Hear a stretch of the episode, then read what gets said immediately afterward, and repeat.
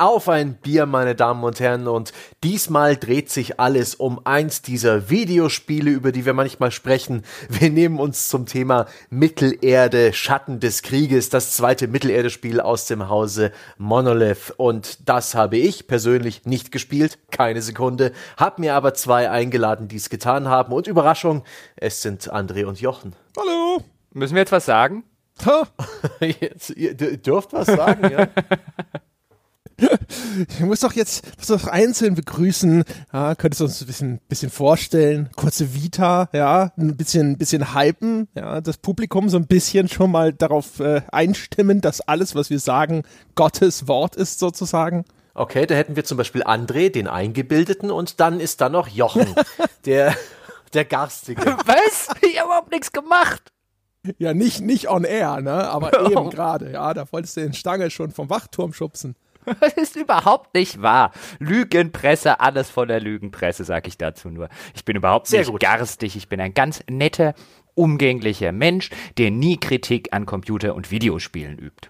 Herrlich. Und bevor wir Kritik an Computer- und Videospielen üben, sprechen wir über Bier und üben vielleicht auch Bierkritik oder Bierlob. Habt ihr eins vor euch? Welches ist es? Erzählt mir mehr davon. André. Ich hab gleich zwei. äh, und jetzt werden die ersten sagen so, ach, ein Glück, die Folge wird gut. Aber Moment, ich, äh, ich trickse ein wenig. Ich habe nämlich noch vom guten Dirk, der mir damals Bier aus Japan geschickt hat, eine Asahi Super Dry Dose, die er beschrieben hat als die vermutlich kleinste Bierdose der Welt. Die hat nur 130 Milliliter Inhalt. Die habe ich vor, heute jetzt mal kurz wegzutrinken. Und danach werde ich mir vom äh, Nick, der hat mir eine Flasche Bölkstoff geschickt, ne? wie bei Werner früher. Der ist auch vorne drauf, der Werner. Das kippe ich dann hinterher.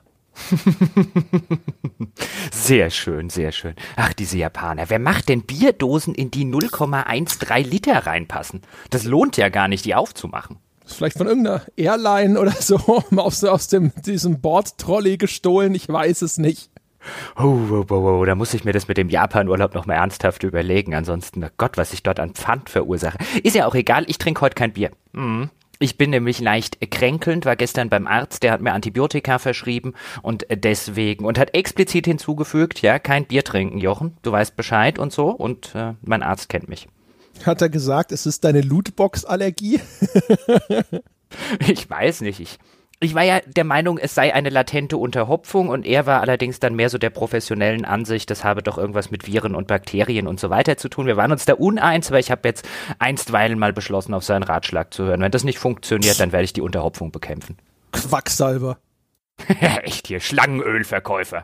Lächerlich. Ja, dass sowas überhaupt noch weiter seinen Doktortitel behalten darf hier. Mhm. Unfassbar. Das heißt, sowas. das heißt, es gibt jetzt schwarzen Tee. Mhm. Gott. Immerhin. Ja, dann. Immerhin. Dann müssen wir halt dagegen antrinken. Ich habe noch von Sebastian, der uns das Faustbier geschickt hatte, das wir zum äh, Insel-Podcast vor zwei Wochen getrunken haben und das eine gute Wirkung entfaltet hat, hat noch eine Flasche Schlappe Seppel, die Spezialität dazugelegt. Unser Seppelsche heißt das. Auch mein Spitzname, ja, unter ganz vertrauten Freunden. eine kleine 033 Liter Flasche eines Bieres aus Oh Gott, wo kommt das her? Aschaffenburg. Schlappesäppel. Aschaffenburg. Mhm. Aus Ascheberg. 5,6 Prozent. Ascheberg, bitte. Und das ist jetzt schon offen und hoffentlich ein, äh, ein guter Begleiter für die nächsten Minuten, vielleicht sogar Stunden. oh, ich habe ja auch durch den Bölkstoff habe ich auch so einen Bügelverschluss. Mal gucken. In dem, in dem Song ist es ja auch immer ganz äh, akustisch wertvoll. Na toll. Scheiße, ey. Nix beinhart wie ein Rocker nochmal, naja, ein bisschen hat's geploppt. In letzter Zeit haben mich alle Bügelverschlüsse im Stich gelassen. Ich weiß auch mhm. nicht, was ich denen getan habe. Ja, ein Geisterfahrer, 100. Das kann unmöglich an dir liegen. Das halte ich für völlig ausgeschlossen. Entschuldigung, was kann man beim Öffnen eines Bügelverschlusses schon falsch machen? Das Seppische ist übrigens erstaunlich würzig. Da bin ich aber überrascht. Das hat wirklich eine, eine ausgeprägte Malzwürze, eine, eine schöne Kante, ja. Das gefällt mir gut. Es ist nicht das süffigste insgesamt, aber erstaunlich äh, markanter, fast schon penetranter Geschmack. Hm. Ja, das, das gefällt mir, das gefällt mir, ja. Okay. Das ist wie Brust- und Achselhaare zur Schau stellen, ja, statt sie zu verbergen oder zu rasieren. Sehr gut. Gott. Sehr schön. Ich bin auch überhaupt nicht neidisch auf euch Biertrinker hier, während ich mir hier jetzt ein bisschen mehr Süßstoff und Zitrone in meinen Tee mache. Nein, nein, der Tee schmeckt auch ganz hervorragend. Mm, sehr mhm. schön. Hey, also ich meine, keine Ahnung, so viel schlechter äh, kann Aspartam nun auch nicht schmecken im Vergleich zu dem Asahi. Das wusste ich aber.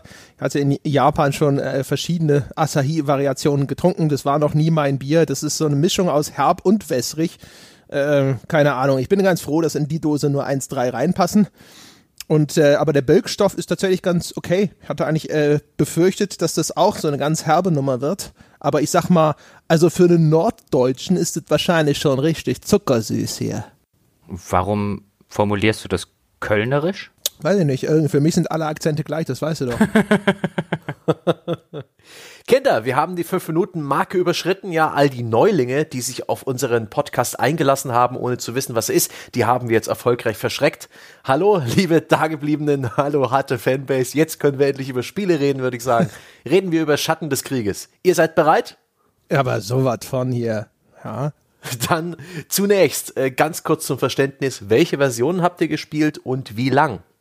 Wir haben die PC-Version gespielt in irgendeiner Super Premium, was weiß ich was Ausgabe. Jochen, was haben wir denn da gespielt? Es war deine Idee, hier so eine 100-Euro-Version von dem Scheiß zu kaufen. Jetzt nimm doch mal das Urteil nicht schon vorne weg. Wir haben selbstverständlich in diesem konkreten Falle die Gold-Edition zum Schnäppchenpreis von 99 99,99 Euro, heute nur 99,99 Euro, käuflich erworben, weil ich der Meinung war, es gab auch schon im Vorfeld zu diesem Spiel große Diskussionen darüber, was ist genau in diesen teuren Editionen drin? Gibt es einen Season Pass? Gibt es keinen Season Pass? Wie läuft das mit den Microtransactions und den Lootboxen und so weiter und so fort? Und Warner wollte dort im Vorfeld des Releases schlicht keine Auskunft geben, trotz expliziter Nachfrage.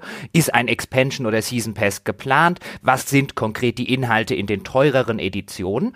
Und da sah ich es als unsere verdammte journalistische Pflicht an, diese teure Edition von unserem eigenen Geld zu kaufen, damit wir den Leuten jetzt auch sagen können, was dort drin ist und ob es sich lohnt, sie zu kaufen. Vorweggenommen, es ist aus einer Lootbox derzeit noch überhaupt nichts drin. Das heißt, die Zusatzinhalte, die vier Zusatzinhalte, die dort beworben werden und wo übrigens auch Warner sowohl auf der offiziellen Seite als auch auf der Steam-Seite geflissentlich verschweigt, dass sie Expansion, also Season Pass-Inhalte sind und deswegen eben nicht aktuell verfügbar sind. Normale Publisher machen da vielleicht ein Sternchen dran und sagen, erscheint nach Release. Warner tut so, als wäre das im Kaufpreis schon drin.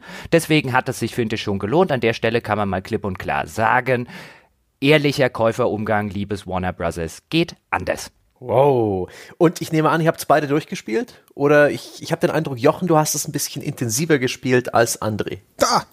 Das war am Anfang mal korrekt. Der hatte, eine, hatte einen Vorsprung. Inzwischen würde ich behaupten, wir sind einigermaßen pari. Also wir haben es, glaube ich, beide nicht durch durchgespielt, sondern wir haben quasi alles, was es an Story Quests und sonst was gab, durchgespielt und dann in dieses Endgame reingespielt. Das ist dann aber nur noch eine endlose Abfolge von sich wiederholenden Dingen und da haben wir dann gesagt, okay, wir wissen, wie das weitergeht.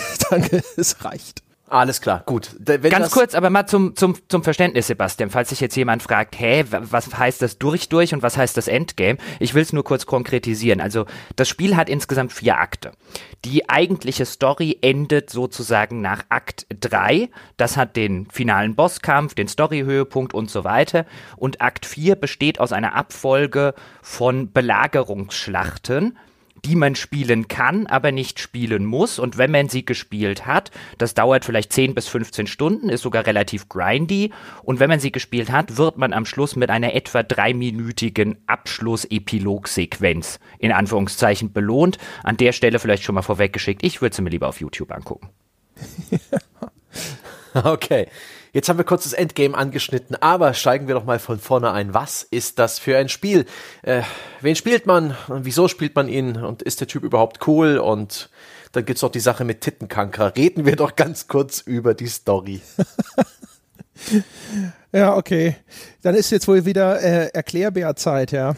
Ähm, also man spielt äh, Talion, das ist die gleiche Figur wie im ersten. Der ist äh, verschmolzen mit dem äh, Geist von Celebrimbor, einen Namen, den ich nach wie vor bescheuert finde irgendwie habe immer das Gefühl, dass das was mit Brimborium zu tun haben muss. Ich schmunzle immer leicht, wenn der Name aufkommt. Egal, der ist ein äh, bekannter Elfenschmied aus der äh, Geschichte, aus diesem ganzen Lore von Herr der Ringe, der Typ, der die großen Ringe der Macht geschmiedet hat, ja, und äh, gemeinsam sozusagen in Personalunion im wahrsten Sinne des Wortes kämpft man hier wieder gegen die Nazgul, also diese Ringgeister im Dienste Saurons, die hier gerade dabei sind, Mordor zu unterwerfen. Und es beginnt damit, dass sie eine Stadt der Gondorianer, nämlich ich glaube Minas Ithil, äh, überrennen und dann wird man so ein bisschen aus der Stadt vertrieben und dann fängt man an, dort andere Festungen zu erobern, eine eigene Armee aufzubauen und dann schlussendlich diese Stadt oder gesamte Mordor zurückzuerobern in einer Reihe von Belagerungsschlachten. Inwiefern fügt sich das in die Herr der Ringe Lore ein und ist das wie, wie schnell rotiert Tolkien im Grab? Lore, er hat Lore gesagt, André. Ja, hat er. da kommen wir dann zur, zur ja, Tittenkankra. Sagen wir es, wie es ist. Ja, dann beschreibt doch mal genau, welche Freiheiten sich die äh, Spieldesigner nehmen bei der ganzen Geschichte und ob das in irgendeiner Form sich wie ein Herr der Ringe Spiel anfühlt oder ob das inzwischen schon Bullshit-Territorium erreicht hat. Denn wa was ich im Vorfeld auch mitbekommen habe, ist, dass Kankra, wir erinnern uns an die riesige Spinne, die in den Büchern und auch in den Filmen ihren Auftritt hat, ist in diesem Spiel eine sexy Lady und eine Auftraggeberin. Und auch irgendwie eine Spinne. Also, wenn wir den Begriff, ich bevorzuge übrigens Hupenschielop, um äh, den englischen Ausdruck Ausdruck zu nehmen. Wenn wir diesen Begriff jetzt nehmen, dann nicht im Sinne von irgendwie einem sexistischen äh, Bashing, oh, guck mal hier, wie, äh, großer, äh, wie große Brüste, sondern als despektierlichen Begriff dafür, was sie aus dieser, was die Storyautoren aus dieser Figur machen, nämlich sie schreiben Shelob oder Kankra, wie sie im Deutschen heißt, einfach mal zu einer Femme fatale mit einer gewaltigen Oberweite um, die den armen, unschuldigen Waldläufer bezirzt. Und äh, gerade im ersten Teil der Story, sie schreiben auch die ganze Backstory von Shelob, retconnen sie so ein bisschen. Und äh, schreiben sie so ein bisschen um, dass sie irgendwann mal von Sauron verraten wurde und sich jetzt auch gegen Sauron irgendwie gewendet hat und überhaupt erst durch diesen Verrat anscheinend zu dieser Spinne geworden ist, was mit diesem ganzen Tolkien-Lore nichts zu tun hat, weil sie offensichtlich eine weibliche Figur haben wollen, um vielleicht irgendwie ein Teenie-Publikum noch ein bisschen anzusprechen, eine attraktive weibliche Figur, die dann sozusagen in ihrem Netz Intrigen spinnt und den armen, unschuldigen, gutgläubigen Waldläufer bezirzt. Also das geht schon sehr und deswegen glaube ich, benutzen wir einfach diesen despektierlichen Ausdruck. Diese Figur der Shelob oder der Kankra ist halt einfach eine Vollkatastrophe. Ja, das ist, ein, das ist der wichtige Punkt dabei. Ich habe kein Pferd im Rennen um die Tolkien-Lore. Die können von mir aus alles, was etabliert und Kanon ist, über den Haufen schmeißen, ordentlich durchmischen und neu aufbauen. Das wäre mir völlig wurscht. Aber Jetzt kennt man nur mal diese Kreatur, nämlich Shelob, als eben Riesenspinne und so tritt sie auch im Spiel das erste Mal auf und jetzt verwandelt sie sich auf einmal in diese Truller wie von einem Topware-Cover, ja. Äh, und es ergibt für mich überhaupt keinen Sinn. Nichts, was in diesem Spiel in Verbindung mit dieser Figur geschieht, rechtfertigt das in irgendeiner Weise. Man sitzt nicht da und denkt sich, okay, der Autor wollte machen, sondern sie ist größtenteils eine Auftraggeberin, die dich im Kampf unterstützt, auf, weil sie so eine eigene Agenda verfolgt. Das hätte genauso funktioniert und wäre aber noch viel gruseliger und eigenartiger gewesen, wäre sie einfach eine Riesenspinne geblieben. Das heißt also, wenn ich mir die Frage stelle, welchen Beweggrund hatten sie, dass sie gesagt haben, da machen wir eine Figur draus, dann fallen mir nur Dinge ein, wie das, was Jochen schon sagte, dass sie sich gedacht haben, so, naja, ne, die Gamer, die mögen es halt, wenn sie da so eine äh, äh, sexy Gothic-Frau äh, vorgesetzt bekommen oder ähm, das ist zu teuer zu animieren, wenn wir jetzt die Spinne da die ganze Zeit in Zwischensequenzen haben oder weiß der Himmel was. Aber nichts, das mir einfiele, ist ein guter Grund. Es macht diese ganze Geschichte nicht besser, sondern ehrlich gesagt schlechter. Ich hätte es viel faszinierender gefunden, mit einem merkwürdigen und relativ abstoßenden Monster zusammenzuarbeiten, als wenn sie die so für mich gutierbarer machen. Und was ja echt noch dazu kommt, also selbst wenn sie das Klischee jetzt nicht bewusst bedienen, aber sie spielen zumindest dann unbewusst mit diesem Klischee, so dieser femme fatale als schwarzen Witwe, die ihre körperlichen Reize einsetzt, um Männer zu bezirzen. Das geht also schon echt in eine Richtung, wo ich so ein bisschen davor saß und dann vielleicht auch so ein bisschen aus reinem Selbstschutz das Ganze eher despektierlich und, und, und abwertend ähm, betrachte, weil sie eben diese, diese vermeintlich weibliche körperlichen Reize so in den Vordergrund stellen und auch teilweise mit Einstellungen, wo dann irgendwie nackte Beine und so weiter gezeigt werden, wo man schon davor sitzt und sich sagt, das fühlt sich schon ein bisschen unangenehm an. Also das geht so tief ins Klischee rein. Uah. Ja. Also sowas, wo Mutti besser jetzt nicht gerade ins Wohnzimmer kommen sollte, während man das spielt. Sonst stellt Mutti wieder komische Fragen. ja, weißt du, ich finde halt, am Anfang habe ich auch noch gedacht, so vielleicht machen sie da noch mal wenigstens irgendwas, dass sie diesen Körper dann noch ein bisschen monströs transformieren oder sowas, aber sie bleibt halt auch die ganze Zeit das, was Jochen sagt, diese femme fatale. Äh, es gibt ständig so eine ungewollte körperliche Nähe zu unserer Figur, also zu Talion, aber das wird nie unangenehm, wenn man, man kann sich natürlich bewusst in Erinnerung rufen, sie ist eigentlich eine monströse Spinne, äh, wobei das Spiel offen lässt, was jetzt wirklich ihre wahre Form ist trotzdem. Äh, aber es kommt tatsächlich nie das auf, was ich äh, am Anfang noch vermutet habe, dass man halt vielleicht so ein bisschen äh, den Spieler sich so leicht schaudern will, weil er ja weiß, was sie da vielleicht in Wirklichkeit ist, aber nichts davon kommt durch, sondern es ist tatsächlich wirklich einfach nur eine Transformation hin zu dieser, ja, durchaus ansehnlichen Frau. Und du denkst dir so, was soll das? Wozu? Was bringt es? Nun gut, genug meiner Meinung nach über dieses Detail. Die Story im Allgemeinen hat die ihre interessante Plotgeschichte, hat die nette Charaktere, ist dieser Konflikt zwischen Talion und Celebrimbor. Ich habe mich da ein bisschen eingelesen, dass der Celebrimbor schon ein wenig ähm, äh, eine harte Linie fährt, durchaus bereit ist, Opfer zu bringen und äh, der Hauptcharakter das ein bisschen anders sieht und die beiden sich auch tatsächlich streiten, obwohl sie in einem Körper vereint sind. Ist das alles in irgendeiner Form interessant? Taugt das was? Kann man da irgendwie einen Daumen hoch geben oder ist die Story äh, insgesamt dann doch eher vergessenswert? Soll ich? Ich mach mal. Ähm, die Story hat ein paar, also man muss, man muss dazu sagen, die Story ist halt aufgeteilt in verschiedene Missionsstränge die jeweils gekoppelt sind an einzelne Figuren. Also Kankra gibt dir ein paar Missionen, relativ wenige. Dann gibt es so einen Waldgeist, der gibt dir ein paar Missionen. Es gibt so eine Elfen-Assassinin, die gibt dir, äh, da gibt es eine Missionskette. Es gibt die Tochter des, ich glaube, Königsanführers, was auch immer da von Gondor, die hat eine Missionskette. Und ähm, das sind insgesamt so 42 Missionen, habe ich gezählt. Äh, die meisten außer Kankra haben so um die 10 Missionen.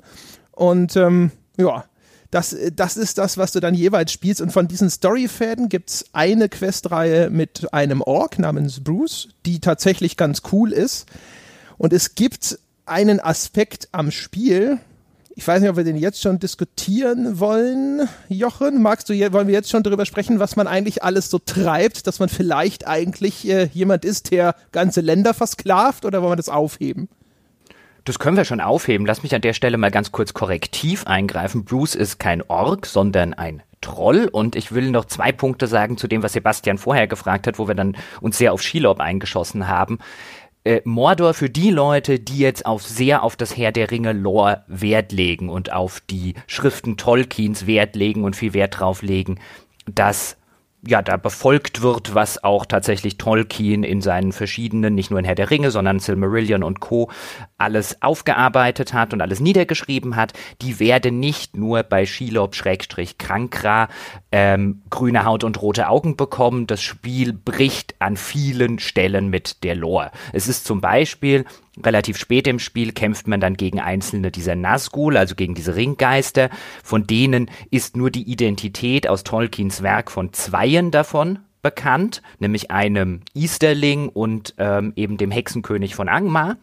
Und das Spiel nimmt sich sehr fröhlich die Freiheit heraus, andere wichtige Figuren aus Tolkiens Werk zu Nazgul umzuerklären bzw. zu retconnen. Jetzt geht's mir ähnlich wie André. Ich bin kein riesen Lore-Fan von Herr der Ringe. Wegen mir können die mit dem Lore sich durchaus Freiheiten herausnehmen. Das geht aber teilweise wirklich an den Punkt, wo ich jetzt auch aus eigener Erfahrung, so mit Communities bei Herr der Ringe Online und so, wo ich aus Erfahrung wüsste, wer sehr viel Wert auf diese Lore legt, der wird sich sehr, sehr ärgern im Laufe dieses Spiels. Da pfeifen sie teilweise echt sehr, sehr stark drauf. Ich will jetzt an der Stelle nicht spoilern, aber es sind so ein paar Identitäten, äh, zum Beispiel bei einem der Nazgul, wo man dann davor sitzt und sagt, warte mal, das ergibt doch gar keinen Sinn. Fühlt sich das Spiel immer noch wie ein Herr der Ringe Spiel an oder ist dieses dieses Universum eigentlich gar nicht so richtig spürbar? Ich denke da auch an sowas wie die Musik, äh, die sich vielleicht ja noch ein bisschen an die Filmtrilogie orientiert oder eben nicht. Also die eher nicht. Das ist vom, äh, vom visuellen Design ist es sehr stark an das angelehnt, was man aus den Filmen kennt. Und das ist, hat auch einen Wiedererkennungswert. Ansonsten, boah, muss ich gestehen, ich, für mich hat das ehrlich gesagt, außer diesem, dieser, dieser erzählerischen Verortung in diesem Universum und diesem visuellen Wiedererkennungswert nicht so viel mit dem zu tun, was ich im Sinn habe, wenn ich Herr der Ringe höre. Das liegt aber daran, ich habe nur diese drei Bücher gelesen und ich habe auch nur diese drei Filme gesehen. Gut, ich habe auch Der Hobbit gesehen und so, aber das ist Schnurz. Ähm, und für mich sind das halt alles Geschichten über irgendeine Heldenreise quer durch ein abenteuerliches Land. Das sind nicht unbedingt Geschichten von Leuten, die sich durch eine Armee nach der anderen metzeln. Äh, insofern, das transportiert für mich nicht unbedingt erzählerisch oder atmosphärisch das, was ich mit, diesen, mit diesem Werk verbinde. Das Entdecken einer fantastischen Welt und dieses und jenes. Ich bin mittlerweile auch ein wenig Herr der Ringe müde, muss ich gestehen.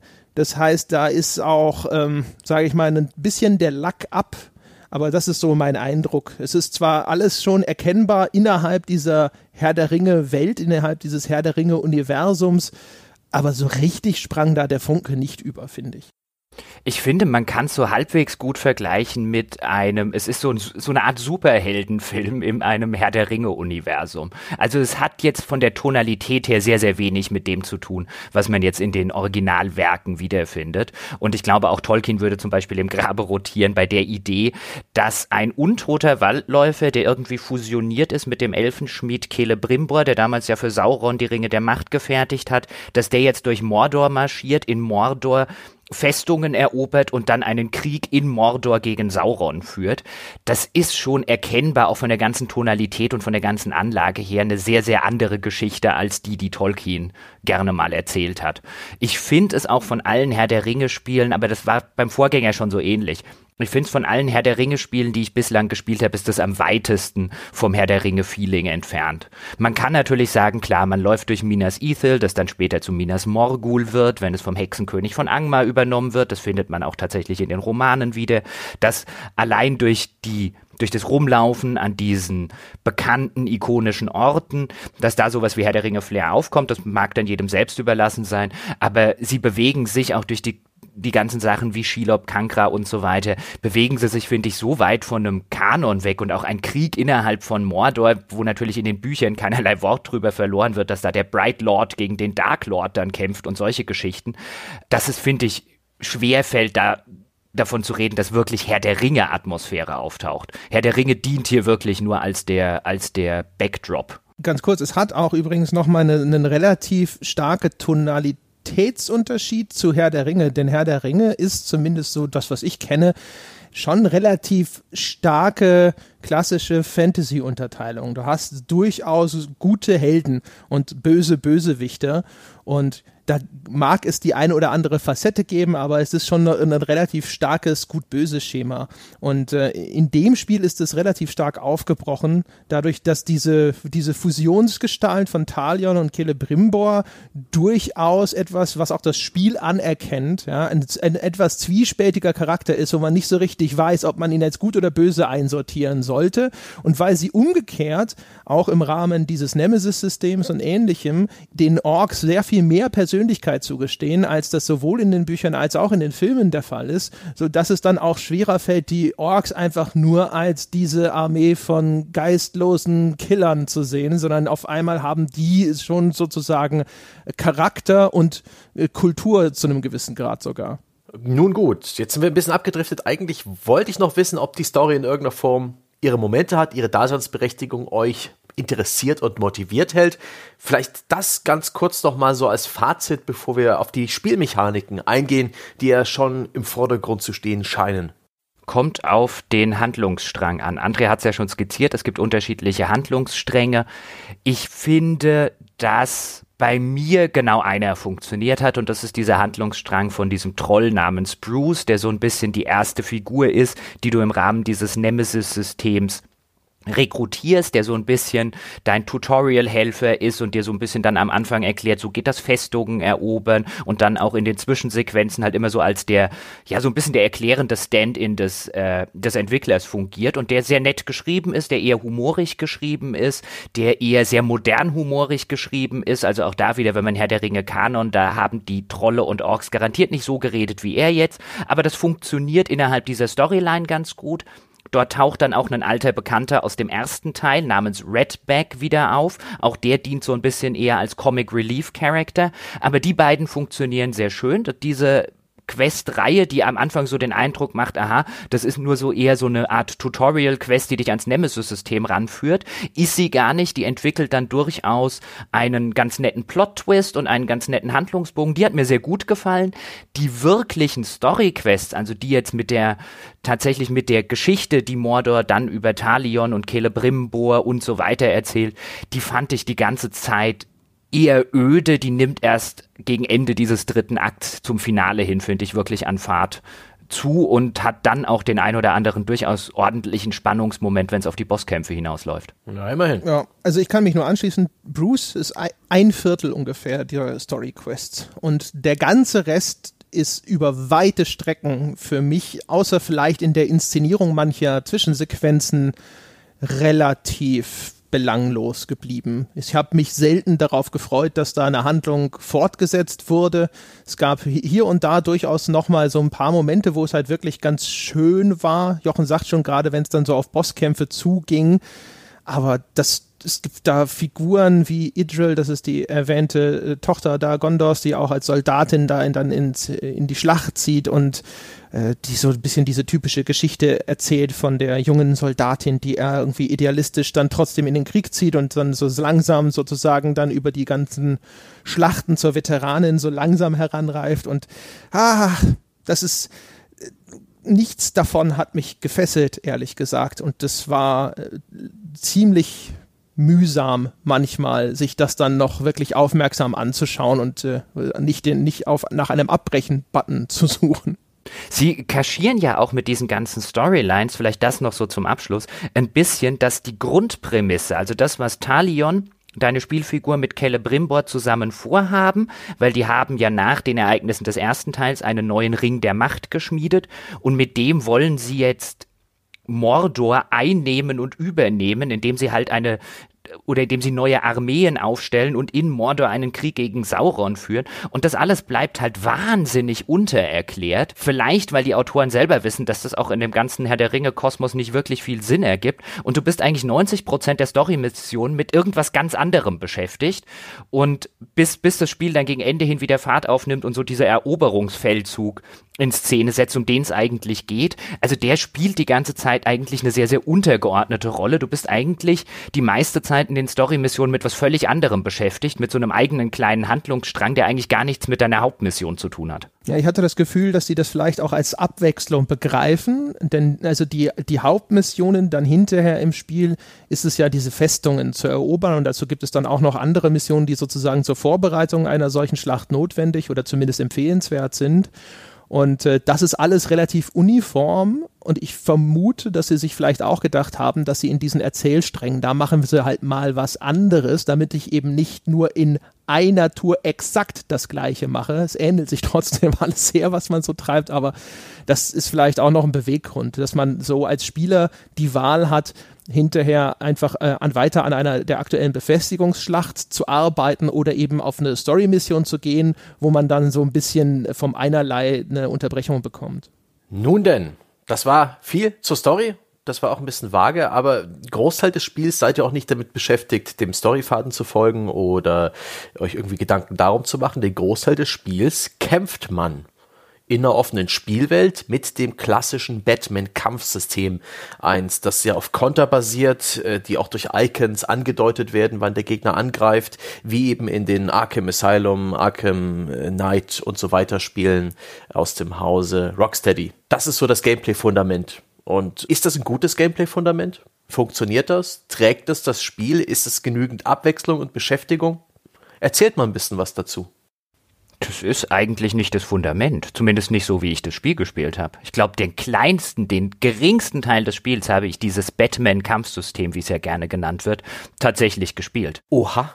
Dann ist das eine Fehleinschätzung meinerseits? Ich glaube, es kommt ein bisschen drauf an, wie man das Spiel tatsächlich spielen möchte, beziehungsweise ich würde argumentieren, es hat eine sehr, sehr solide Kampfmechanik. Du hast es ja schon erwähnt. So ein bisschen wie bei den Batman-Spielen von Rocksteady, die man kennt. Das heißt, du hast eine Angriffstaste.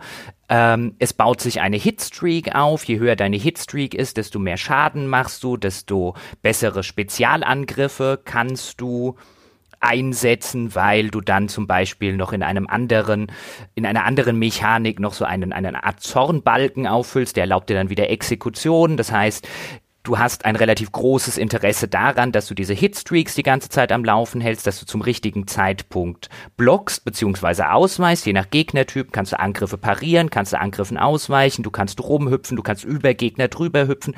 Das funktioniert alles ziemlich gut und macht auch Spaß. Das ist ein sehr, sehr solides mechanisch sehr, sehr sauber umgesetztes Kampfsystem, bei dem es auch wenig Stellen gibt, wo der Charakter vielleicht mal nicht macht, was du von ihm willst. Das hat entwickelt auch einen sehr, sehr schönen Flow. Das einzige Problem ist, abseits von Missionen, in denen das Spiel dezidiert will, und von dir verlangt, dass du dieses Kampfsystem einsetzt, gibt es nicht einen guten Grund in dieser Spielwelt jemals zu kämpfen. Denn das hält dich ausschließlich auf. Das heißt, nach ungefähr fünf Stunden in diesem Spiel bin ich halt wirklich von Questmarker zu Questmarker gerannt. Und unterwegs in dieser Welt, die ja in verschiedene Areale aufgeteilt ist, also es ist nicht eine riesige zusammenhängende Open World, sondern mehrere kleine Open World Abschnitte, innerhalb dieser Welt gibt es überhaupt keinen Grund, mich auf irgendeinen Kampf großartig einzulassen. Das hält mich nur auf. Dann respawnen Gegner gerne, es kommen neue Gegnergruppen dazu. Klar, ich kann jetzt zehn Minuten damit zubringen, irgendwie so einen kleinen Ork-Außenposten niederzumetzeln, aber davon hab ich nichts. Das heißt, in, außerhalb von den Missionen, wo du wirklich dezidiert kämpfen solltest, und auch da gibt es häufig Möglichkeiten, das zu umgehen mit Schleichen oder auf andere Weisen zu lösen, bist du eigentlich sehr, sehr selten mit diesem Kampfsystem beschäftigt. Zumindest mir ging's so. Und es gab auch innerhalb der Open World nie einen sonderlich guten Grund, irgendwas anderes zu machen, als, als zum nächsten Missionsziel zu rennen. Und das so schnell wie möglich, weil wenn du dich dann irgendwie aufhalten lässt von irgendwie 20 Orks oder so, das dauert nur fünf Minuten, bis die klein gehackt hast, aber hast nichts davon. Ja, also ich gebe dir recht äh, mit dem Punkt, äh, wenn du, du startest normalerweise ja an Punkt A und dann ist deine nächste Mission an Punkt B. Und wenn du diese Strecke läufst innerhalb von diesem Open World Hub, dann äh, begegnest du zahlreichen Gelegenheiten, wo Angreifer warten und wo du kämpfen könntest und das machst du nicht. Du rennst einfach durch. Es gibt so eine Möglichkeit, da seine Fortbewegung kurzfristig zu beschleunigen äh, und dann rennst du einfach weg, weil diese Kämpfe sind tatsächlich nutzlos in den Missionen ist es so, dass es manche sind auf Schleichen angelegt, in, aber es gibt durchaus einen gerüttelten Teil und auch bei den Belagerungsschlachten, wo du viel kämpfst. Also von den, von den Missionen hatte ich schon das Gefühl, dass tatsächlich diese Kämpfe gegen größere Gegnergruppen, in deren Mitte sich dann eine oder mehrere starke Gegner befinden, dass das sozusagen den Kern der Spielerfahrung ausgemacht hat für mich. Das war bei mir relativ anders. Also ich stimme dir zu, es gab Missionen, in denen habe ich keinen sonderlich effektiven Weg gefunden, das anders zu lösen. Aber die meisten Missionen basieren letztlich darauf, oder viele Missionen basieren letztlich darauf, dass du so einen äh, gegnerischen Captain, also so einen, so eine Art Miniboss umbringst. Und da gibt dir das Spiel schon sehr, sehr viele andere Möglichkeiten. Ich glaube, ich habe von vielleicht 50, 60, 70 von diesen Captains, die ich umgebracht habe, habe ich vielleicht im offenen Kampf fünf oder so umgebracht. Ansonsten habe ich mich dort der unterschiedlichen Mechaniken, die dir das Spiel sonst noch an die Hand gibt, bedient. Nun, dann ist es offensichtlich dann doch das Nemesis-System, das äh, zentral die Spielmechanik zusammenzieht. Das gab es schon im Vorgänger. Das sorgt dafür, dass man eben Gegner mit Charakter hat, also diverse Ork-Anführer und äh, mit verschiedenen Rängen herrschen über die einzelnen Landstriche. Diese Ork-Anführer haben Namen, sie haben eine Herkunft jetzt und auch eine Clan-Zugehörigkeit. Äh, die bestimmte Eigenschaften mit sich bringen. Da gibt es Leute, die haben Angst vor Feuer, da gibt es Leute, die sind gegen Schleichangriffe äh, immun und zahlreiche andere Faktoren. Man kann Infos über diese Charaktere rausfinden, man kann praktisch ihre Kommandostruktur infiltrieren und rausfinden, wer da an welchem Posten steht und sich sozusagen mit diesem Nemesis-System immer wieder Widersacher schaffen, die zum einen einen Namen und Charakter haben und auch so ein bisschen Dynamik in das Spiel bringen. Ich hoffe, ich habe das jetzt einigermaßen richtig beschrieben. Sagt doch mal eure Meinung zu diesem Nemesis-System. Es erscheint im Vergleich zum Vorgänger deutlich überarbeitet, deutlich mehr Stellräder zu bieten und mehr Möglichkeiten. Geht das auf? Unterhält das die Tatsache, dass man es da, dass jeder Spieler praktisch seine eigene Geschichte schreibt, weil jeder Spieler es mit einzigartigen Gegnern zu tun bekommt. Also im Vergleich zum Vorgänger, ich meine, alles, was du jetzt gesagt hast, stimmt. Und alles, was du jetzt gesagt hast, klingt ganz anders, als es tatsächlich im Spiel drin ist, zumindest bei meiner persönlichen Spielerfahrung. Ich fand das Nemesis-System im Vergleich zu Vorgänger erheblich statischer und erheblich weniger dynamisch.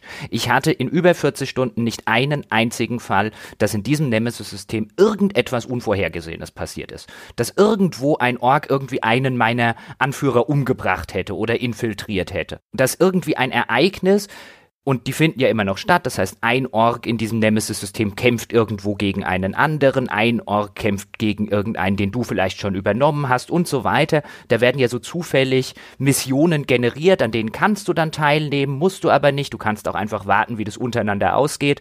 Und egal, ob ich dran teilgenommen habe, ob ich es ignoriert habe, ich hatte in 40 Stunden ist aus diesem Nemesis-System bei mir nicht eine einzige dynamische Sache passiert. Nicht eine. Ich weiß nicht, wie es bei André ist, aber diesen Anspruch, hier entstehen irgendwelche einzigartigen Feinde. Ich könnte mich auch an keinen einzigen Ork in diesem Nemesis-System erinnern, außer dem, der offensichtlich geskriptet ist, weil er dir ganz am Anfang begegnet und dann später im Spielverlauf noch ein paar Mal mehr. Das funktioniert ganz gut. Bei mir hieß der, glaube ich, Snafu. Das war so ein kleiner Billow-Captain. Dem bin ich ganz am Anfang über den Weg gelaufen, habe ihn umgehauen so drei oder vier Stunden später stand wieder Snafu vor mir und meinte, haha, meine Kumpels haben mich zusammengeflickt und jetzt, jetzt bist du dran. Also habe ich Snafu nochmal umgehauen und irgendwie drei Stunden später stand irgendwie Snafu the Machine vor mir, den sie dann irgendwie mit solchen Metallteilen wieder zusammengeflickt hatten. Und da wollte er mir aber ganz kräftig aufs Maul hauen und dann habe ich ihn nochmal umgehauen und da sah ich so ein bisschen, ja, was zur Hölle muss ich machen, um diesen Snafu endlich loszuwerden? Aber das ist offensichtlich eine, eine geskriptete Sequenz, weil André hatte exakt die gleiche Se äh, Frequenz. Das funktioniert gut. Auch die Orks, wie ich habe es vorher schon erwähnt, wie Bruce oder wie, der jetzt ein Troll ist, oder wie Redback, den man noch aus dem ersten Teil kennt, das sind tatsächlich Figuren, an die erinnere ich mich. Aber alles, was dynamisch, zufallsgeneriert, über prozedurale Generation, Generierung aus diesem Nemesis-System entstanden ist, war bei mir vollkommen statisch. Aber das NEM-System besteht immerhin aus lauter kleinen Bausteinen. Das äh, betrifft das Aussehen dieser Typen, das betrifft ihre speziellen Charaktereigenschaften, die Art und Weise, wie sie dich im Kampf ansprechen, ob sie jetzt zum Beispiel singen, es gibt da wohl auch Baden, oder ob sie einfach nur wild schreien. Das klingt für mich als Außenstehender ja doch ganz cool. Ich habe mir zum Beispiel einen Clip angeschaut von äh, Jim Sterling, der hatte da einen der Grog Töpfe der in einem Orglager vergiftet, etwas, das man tun kann. Und wenn man das Glück hat, dann nimmt sich jemand äh, daraus einen großen Schluck, vielleicht sogar ein Feldmarschall äh, oder einer dieser Hauptmänner und stirbt daran. Und äh, als er sich umdrehte, wurde er von einem Vergifter überrumpelt, der ihn dann verhöhnt hat, dass er ja die vierfache Dosis benutzt hat. Viel weniger Gift hätte auch gereicht. Und das fand ich eine witzige Idee. Eben auch die die Tatsache, dass diese Widersacher ein bisschen darauf reagieren, was man tut und dass man nie ganz genau weiß, welcher Typ einem jetzt gegenübersteht und welche besonderen Eigenschaften er mitbringt. Ist das etwas, das in der Theorie besser wirkt als in der Praxis? Ja, ja, 100 Prozent. Also du weißt es ja vor allem, Entschuldigung, ganz kurz noch, André, aber du weißt es ja. Du weißt, also zumindest ich wusste immer, wem ich jetzt gegenüberstehe, weil du kannst ja vorher, auch das gab es schon im ersten Teil, du kannst so spezial markierte Orks, die kannst, äh, da kannst dir Informationen herholen über irgendwie einen dieser Captains in dieser Spielwelt und dann kennst du seine Stärken und dann kennst du seine Schwächen und wenn du ihn aus welchen Gründen auch immer umhauen willst, dann bedienst du dich halt der Stärken beziehungsweise der Schwächen. Klar, es gibt Momente, in denen das da kann ich mich zum Beispiel im ersten Teil nicht dran erinnern, in dem gibt's solche Hinter, gibt's so eine Art Hinterhalt, dann bist du in irgendeiner Mission unterwegs und dann kommt noch ein anderer Captain, mit dem du gar nicht gerechnet hast. Aber auch das entsteht nicht aus einem Nemesis-System. Das ist einfach ein, äh, das ist einfach ein Zufallsevent, der anscheinend innerhalb der Missionen getriggert werden kann. Ja, ist, glaube ich, eine Frage. Ich glaube, man kann schon dieses gesamte Konstrukt als Nemesis-System begreifen. Ich hätte jetzt auch diese Überfälle hätte ich äh, erwähnt, das ist tatsächlich was, was manchmal überraschend passiert, wo du dann auch noch mal einem Ork begegnest. Vielleicht hast du den vorher auch mal entkommen lassen oder der ist nur wieder respawned. Es hört sich aber erheblich besser an, als es tatsächlich ist. Was einerseits sehr schön ist, ist, tatsächlich hat jeder dieser Hauptmänner eine eigene Persönlichkeit geschrieben bekommen und die kommt zum Ausdruck, indem er zu, so jedes Mal, wenn du mit auf ihn, auf ihn triffst, dann erklärt er sich sozusagen entweder, was er jetzt vorhat, mit dir anzustellen oder äh, was seine Beweggründe sind, warum er dich umbringen will und so weiter.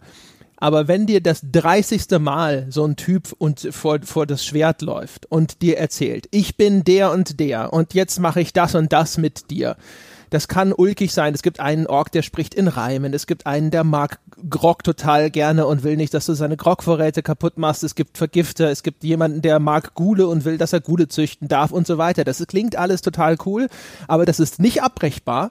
Und du hast Kämpfe, in denen bist du mit drei solcher Hauptmänner konfrontiert. Und dann entdeckt dich der Erste und lässt seinen Sayamon ab. Dann entdeckt dich der Zweite und labert seinen Scheiß runter. Und dann kommt der Dritte und textet dich auch wieder zu. Und du denkst dir so, verdammt nochmal, ja, okay, ja, jetzt können, können wir kämpfen, bitte. Und äh, das sind so Sachen, das, das nutzt sich viel schneller ab, als man denkt. Insbesondere, wenn man sehr lange am Stück spielt, wie wir das jetzt gemacht haben. Hatte zu Jochen auch schon mal zwischendrin gesagt, das ist vielleicht auch ein Spiel, das ehrlich gesagt dazu gemacht ist, dass man es eben nicht fünf, sechs, sieben Stunden am Stück spielt. Vielleicht muss man das in kleineren Sessions spielen, damit man eben nicht so viel hintereinander damit konfrontiert wird.